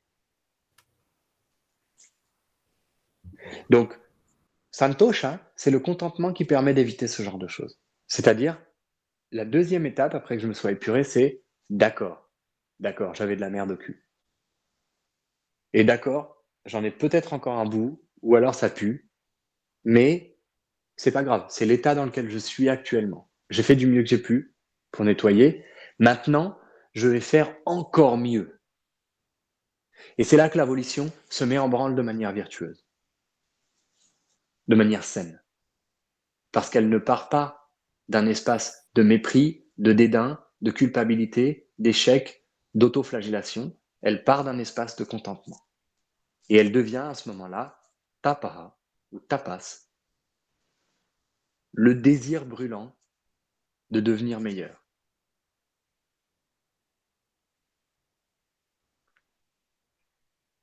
Et de façon assez miraculeuse, cela conduit dans les niyamas du yoga. Donc là, on est en train de. Euh, j'espère que j'espère qu'on suit. Euh, j'espère que les auditrices et les auditeurs suivent à peu près euh, l'émission. Je, veux bien je veux bien un petit retour, je sais qu'Annick, elle écoute, et je voudrais bien, tu, si tu veux bien m'envoyer un message, Annick, pour me dire si c'est à peu près clair, ou si j'ai complètement emmêlé les pinceaux de tout le monde, ça serait très chouette. Cela, cela s'ensuit. De toute façon, il y a avec... donc euh, voilà. Oui, on pourra réécouter le podcast et puis euh, me casser du sucre sur le dos aussi. Mais ça, c'est la faute à Michael, hein, parce qu'il est parti bouffer du KFC avec ses potes. Hein. C'est pour ça que c'est parti en vrille. Et, euh, et donc, euh, et donc euh, ah, le revoilà. Attention, je t'écoute, mon petit Je suis là, je veille au grain. attention, attention. voilà. Tu vois, tu veilles, alors tu fais, tu fais gaffe. Fait. Bah ouais, t'as vu ça. Tout ça, en fait, tout ça, tout ça s'enchaîne de façon assez euh, merveilleuse avec la quatrième euh, observance du yoga qui s'appelle Swadhyaya. Swad, Swadhyaya.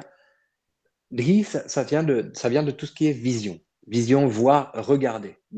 D'accord? Yaya, c'est assidu, attentive, et swa, c'est soi. C'est donc l'étude de soi, l'étude des traditions aussi, l'étude des textes, mais l'étude de soi. Ah, euh, Annick me dit que pour elle, c'est limpide. Alors ça va, ça va parce que c'est une méga tronche. Donc euh, normalement, si c'est limpide pour une personne en soif euh, de réponse intellectuelle, c'est que ça devrait fonctionner. Euh, je dis ça avec beaucoup de, beaucoup d'affection et, euh, et aucune, euh, aucune moquerie. Et, euh, et donc du coup, Swadhyaya, cette étude de soi, c'est une, c'est ce que tu disais Claude en début d'émission, c'est le fait d'avoir conscience. C'est ce que le Bouddha appelle l'attention, la concentration et la méditation juste. D'accord? Ce sont trois membres de, la voie noble au huit ou du chemin octuple, de la voie du milieu. Et donc cette étude de soi, cette étude de soi, les yogins qui sont, euh, déistes hein, par définition, alors que le Bouddha est, euh, il n'a il pas pris de position là-dessus. Euh, les, en fait, il n'a pas pris de position, de position parce qu'il considère que c'est inutile. Ah, ça me rappelle que je devais te raconter une histoire, Claude, sur la question que Ah. posée. À propos de l'univers, de l'univers, de- du karma, de la terre et de, et de toutes ces, euh, toutes ces fanfrelades. Eh ben, euh, la dernière, euh, la dernière euh, observance en fait des yogins, c'est Ishvara Pranidhanani, qui signifie en fait l'abandon complet au Seigneur, ou au Créateur, ou à Dieu, ou à n'importe quel principe suprême, comme vous voudriez le nommer. Donc en fait, je reprends là ce chemin des niyamas, d'accord, brièvement. La pureté, ou le nettoyage, la propreté, la, satisfaction, le contentement de ce que l'on est, le désir brûlant de devenir quelque chose quand même de mieux, même si on est content de ce qu'on est, on va aller, on va tendre vers toujours mieux, toujours mieux, pas dans le sens d'une amélioration capitaliste, toujours mieux, pas dans le sens d'une course à l'armement, dans le sens d'une course au dénuement, dans le sens d'une d'une annihilation des limites, des séparations, des distances et des violences que l'on peut mettre en place avec les autres. D'une compréhension qu'on est tous embarqués sur la même galère. Et que si je casse des planches sur ton pont, c'est le même pont sur lequel je suis qui va sombrer. Donc, donc Tapara est, là-dedans. C'est un effort, c'est un effort de non-effort. c'est un effort, c'est un effort qui se fait tout seul. C'est un effort qui est nourri par un enthousiasme enfantin, ludique. Cela mène à une étude de soi approfondie, sans tomber dans un nombrilisme. Attention, attention. D'accord Parce que j'en connais d'autres qui tournent autour, euh, qui tournent autour. Dans une conversation avec une amie espagnole, on s'est beaucoup marré. Parce que je lui disais, je disais toute cette, euh, toute cette vague New Age où les gens parlent de médecine, de médecine, de guérir, de, de, ce sont des nombrilistes de la pire espèce. Et ils se rendent pas compte que ce putain de nombril autour duquel ils font des milliards de tours ne, fait pas plus qu'un centimètre, non d'une pipe. Donc, Swadhyaya, c'est pas non plus de tomber dans l'égocentrisme nombriliste, euh, mais c'est simplement de faire l'étude de soi en permanence, d'être capable de faire un pas dehors, un pas dedans, un pas dehors, un pas dedans, en permanence. Et ensuite, on s'en remet à Dieu. Hop là, comme ça, c'est réglé.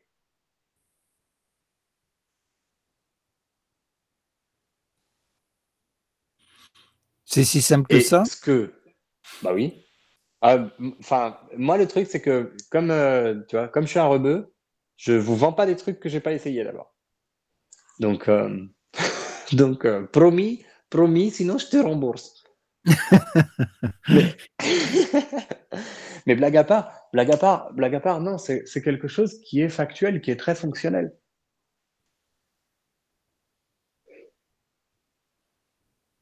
Et donc, en fait, pour, Mais- pour, pour continuer sur cette, sur cette volition-non-volition, ce qu'il faut comprendre, ce qu'il faut comprendre aussi, c'est trois piliers, trois piliers de la pensée, de la pensée du Bouddha, qui sont, qui sont hyper simples.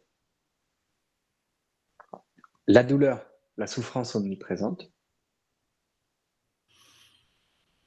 Et donc, du coup, la nécessité, la nécessité de développer UPK, l'équanimité. L'équanimité, pourquoi? Parce que l'équanimité dans les espaces de plaisir, de joie, de jouissance, va permettre de manifester également une équanimité dans les espaces de souffrance, de douleur et de misère. Euh, je ne peux pas avoir l'un sans avoir l'autre. Je ne peux pas développer une désensibilisation à la douleur et garder celle au plaisir. En règle générale, ça, la donne du, du sadomasochisme. Ça permet de mettre en valeur euh, l'une ou l'une par rapport à l'autre? Ça permet surtout de les mettre en exergue et de savoir que elles sont simplement des manifestations de la même énergie d'un côté ou de l'autre du zéro. Alors, est-ce qu'on peut considérer cette énergie comme neutre? Quand elle est à zéro. Quand elle est à zéro. Là, elle est neutre. Sinon, euh, si elle est à plus 2, bah, elle, a, une valeur absolue de 2, mais une valeur relative de plus 2. Si elle est à moins 2 dans la souffrance, eh ben, elle a une valeur absolue de 2. Cette valeur absolue n'a aucun sens. C'est simplement de l'énergie. Oui. C'est pour ça que dans les, dans les, pratiques, dans les pratiques chamaniques, euh, de magnétiseurs également ou de coupeurs de feu, eh bien, la référence à laquelle, euh, à laquelle on s'attache, du moins moi dans, dans, dans mon travail, c'est la Terre. La Terre, non pas comme un gigantesque dépotoir, d'accord, mais la Terre comme la mer qui reçoit toutes ces énergies et qui les recycle, les transcende et les composte. Donc c'est pas bon ou mauvais. Tu vois, un zona n'est pas bon ou mauvais, c'est juste euh, une énergie. En valeur absolue, c'est 1 plus 1 euh, à 10 sur l'échelle de la douleur selon le moment où on s'y trouve. Et euh, normalement, en tant, que, en tant que magnétiseur ou en tant que coupeur de feu, peu importe le nom qu'on donne à ce bidule truc là, je sais pas, un rebouteux, tomaturge, peu importe, eh bien, on doit être en mesure de prendre cette énergie sur le pauvre épiderme de l'être qui souffre et de le faire passer dans la terre. Et la terre, elle le prend. Elle le prend en valeur absolue, elle. Parce qu'elle le considère ni comme bon ni comme mauvais. La mmh. tristesse, pareil. La colère, pareil. La concupiscence, pareil. Tout ça, le but, c'est le passage à une énergie neutre. Effectivement, comme tu dis, Claude. Maintenant, maintenant juste les, deux derniers trucs euh, à aborder, et puis, euh, et puis après, je laisserai peut-être un espace euh, soit de commentaires, soit, soit on ira tranquillement vers la fin de cette émission. Mais ce serait, ce serait la, la, compréhension en fait de, de la notion d'impermanence. D'impermanence? Oui, anitya. Anitya, quelque chose qui ne durera pas éternellement. Du fait de cette impermanence, en fait, nécessairement, ça va développer une souffrance. Et une fois de plus, ce sont des concepts qui sont interreliés et qui sont, je dirais, contenus les uns dans les autres.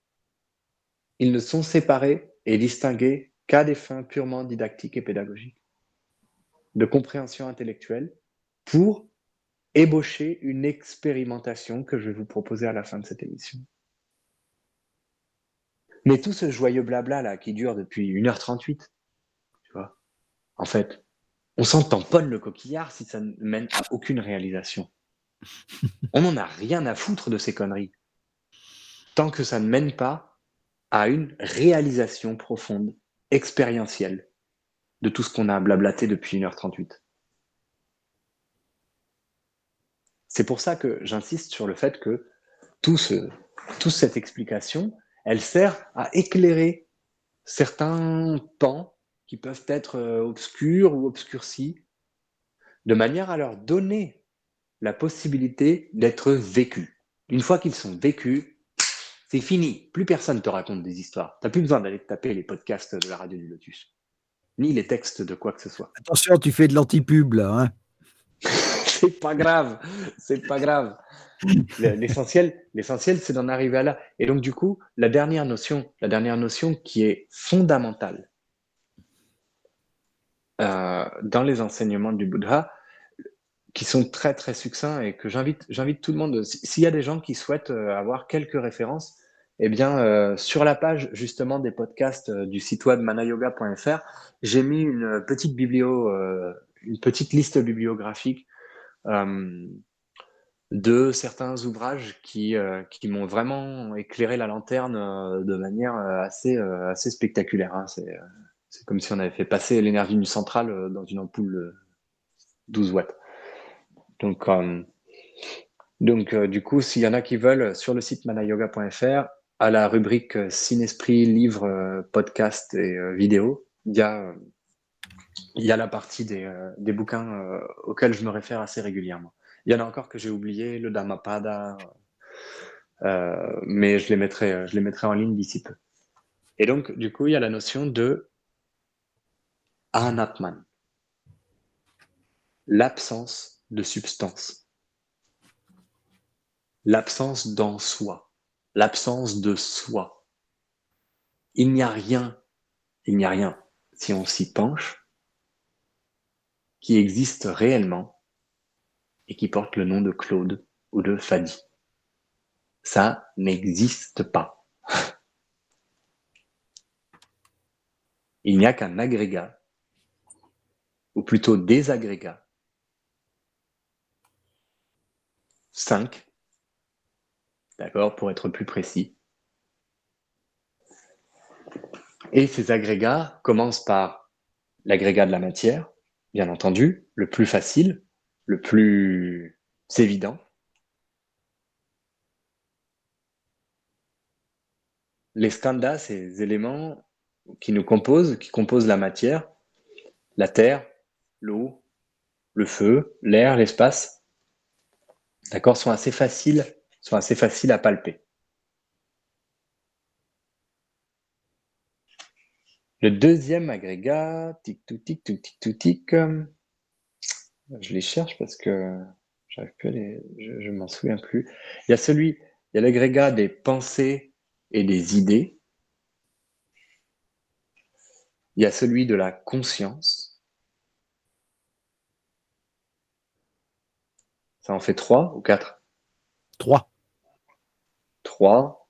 Euh, tic, tic, tic, tic, tic, tic, tic. J'arrive plus à me rappeler des deux autres. Hmm.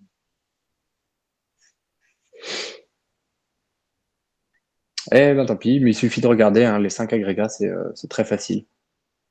Dans le, dans le, dans le bouddhisme, ça fait partie du, cœur de l'enseignement.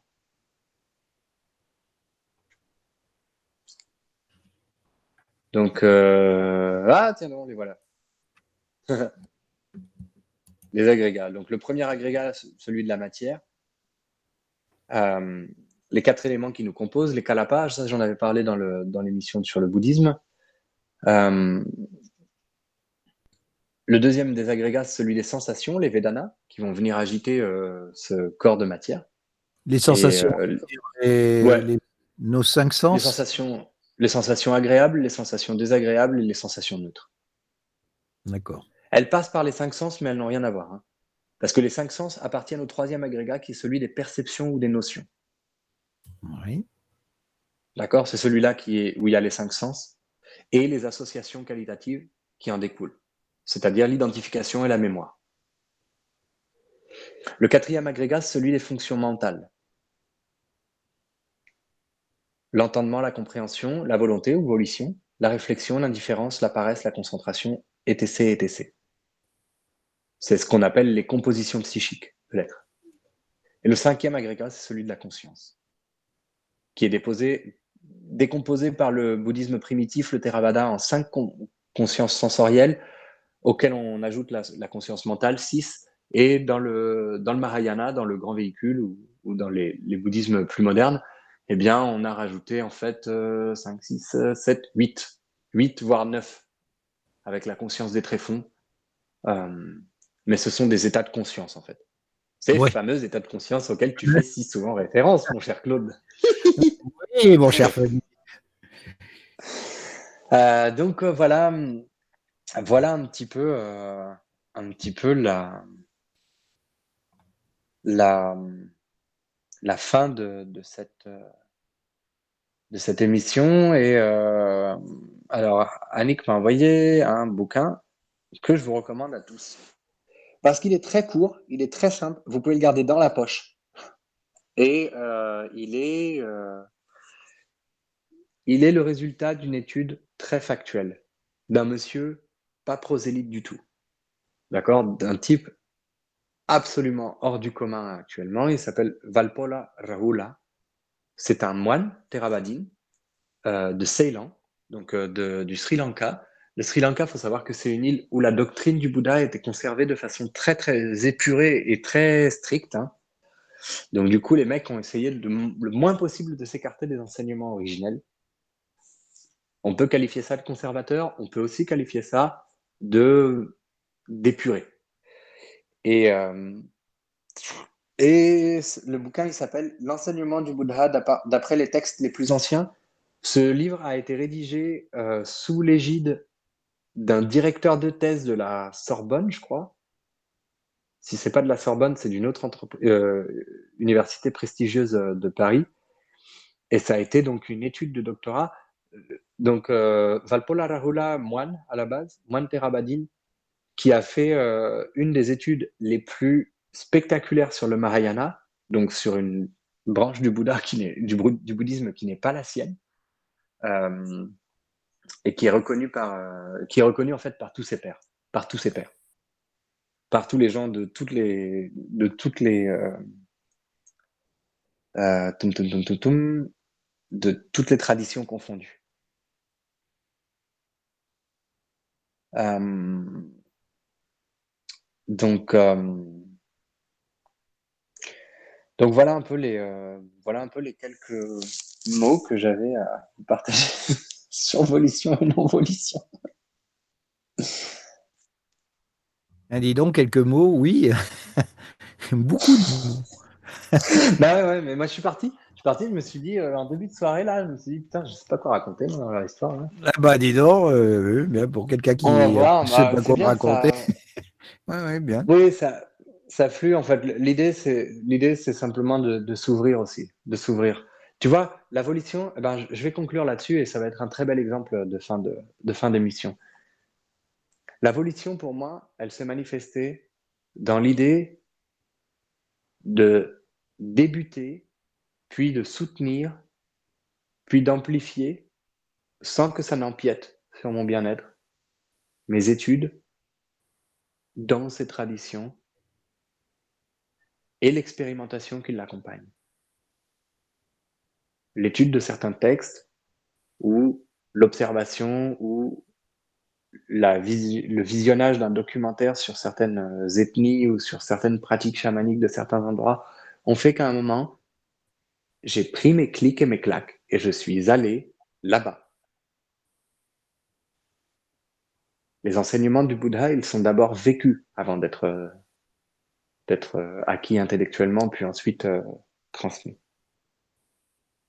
Les pratiques chamaniques euh, des différentes traditions, euh, des Huichol, euh, Wirarika, ou, ou, ou de l'ayahuasca, ou d'autres d'autres peuples, ils sont, ils sont expérimentés Mais la, avant la d'être intellectualisés. la transmission verbale est compliquée parce que chacun va l'apercevoir à sa façon aussi. Ah bah c'est pour ça que chacun sa merde après, hein. Le saint détachement, hein, merde. À un moment, à un moment, à un moment, il faut savoir également adopter une certaine attitude, responsable certes, mais je suis responsable de ce que je dis, je suis pas responsable de ce que tu comprends. Mhm. Et au bout d'un moment, tu vois, comme me le disait, euh, comme me le disait ce douanier qui m'avait arrêté du temps où j'étais jeune et complètement, complètement déglingué et où je trimballais du hashish entre euh, la France et l'Angleterre. Et Ben, il m'avait bravo. dit, il m'avait dit, il m'avait dit, Monsieur, maintenant je vous ai expliqué la loi anglaise. Est-ce que vous avez compris? Oui. Si je trouve une substance illégale dans vos bagages, vous avez volontairement menti. Est-ce que c'est bien clair? Oui. D'accord. Donc là, du coup, effectivement, si euh, je me fais prendre la main dans le sac ou si j'ai pas posé les questions alors qu'on m'a offert la possibilité de les poser à plusieurs reprises, eh ben, eh ben, eh ben, c'est pas de, c'est pas de mon fait que la personne s'auto-punisse. Tout comme Fadi se mettait tout seul en péril face à la loi et faisait le malin.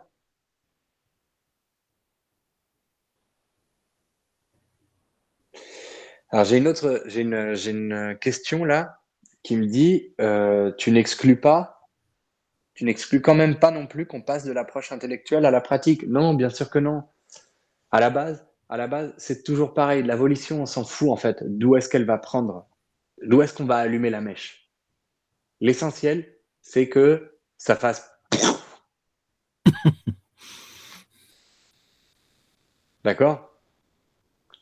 Alors, moi, dans ma pratique, la raison pour laquelle ça a été très vite, c'est parce que j'ai fait prendre la mèche au plus près, de, au plus près du boulet, moi. D'accord Quand j'ai commencé à étudier avec, euh, euh, avec les enseignements du Bouddha, en six ans, en, en deux ans, j'ai fait six vipassana. J'ai fait six retraites, euh, silencieuses de, de 11 jours. Voilà, ce que les gens font généralement étalé sur une période de, de, de 6 ans, ou de 7 ans, ou de 8 ans. Donc effectivement, les choses sont allées beaucoup plus vite. Et j'ai dédié ma vie à ça pendant, pendant trois ans. Je n'ai fait strictement que ça. Que ça. Du silence, de la pratique posturale, de la méditation, de l'observation, de la lecture de texte, de l'étude de texte, etc., etc. Et ça, c'était quand c'était euh, avant. Là, maintenant, depuis que je suis installé en France, eh bien, ça fait quatre ans que ça continue. C'est mon hobby, mais des fois, je travaille. Je donne des cours.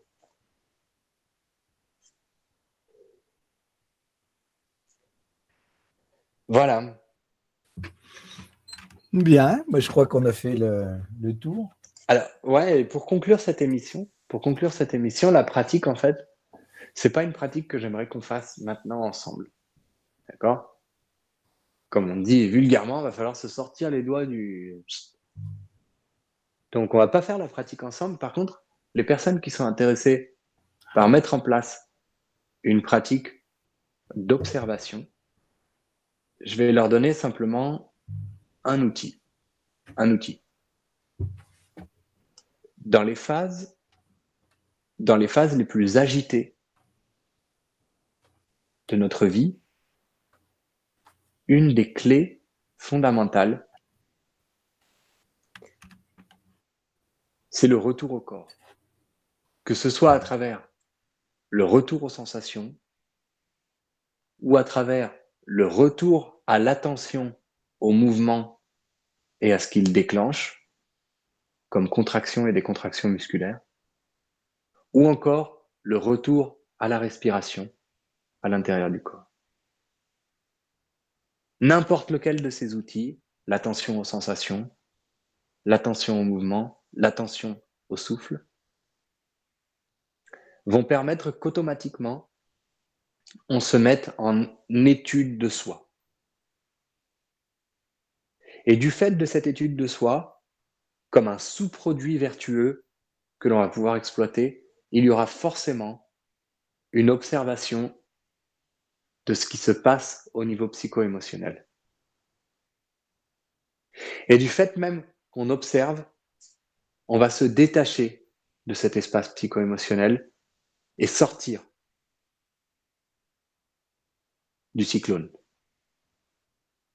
en se plaçant au cœur même du cyclone, en, se centrant dans l'œil du cyclone, là où rien ne bouge. Donc ce que j'invite les auditrices et les auditeurs qui sont intéressés par une, par une approche pratique de ce dont on a parlé pendant cette émission, c'est prenez un instant, non pas pour faire un pas en arrière, parce que ce sera bien souvent impossible, mais apprenez de façon à ce que ça devienne un réflexe, un automatisme, à revenir au corps. Revenez au corps, dans le corps, les sensations, le mouvement, le souffle.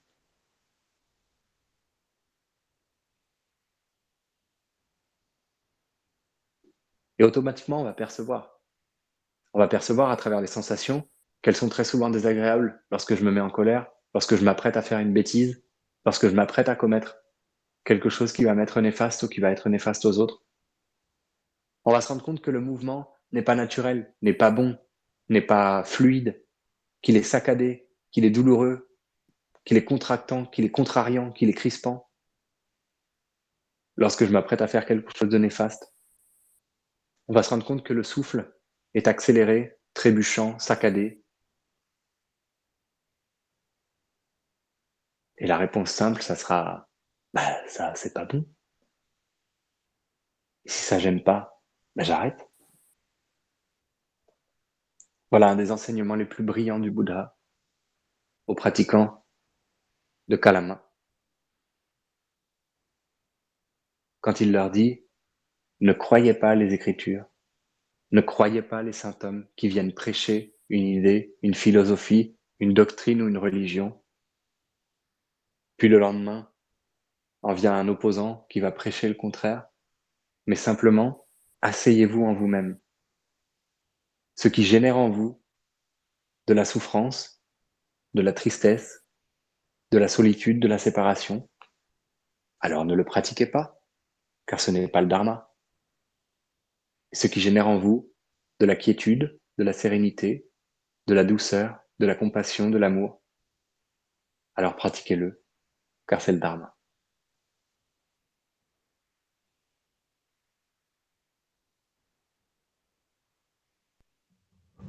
Belle conclusion.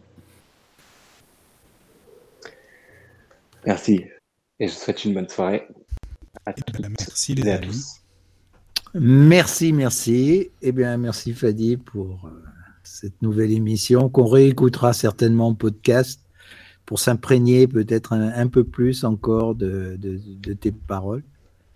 Et je remercie aussi les auditeurs qui nous ont suivis, qui nous ont écoutés, les auditeurs, auditrices. Et je leur dis à bientôt pour une prochaine émission.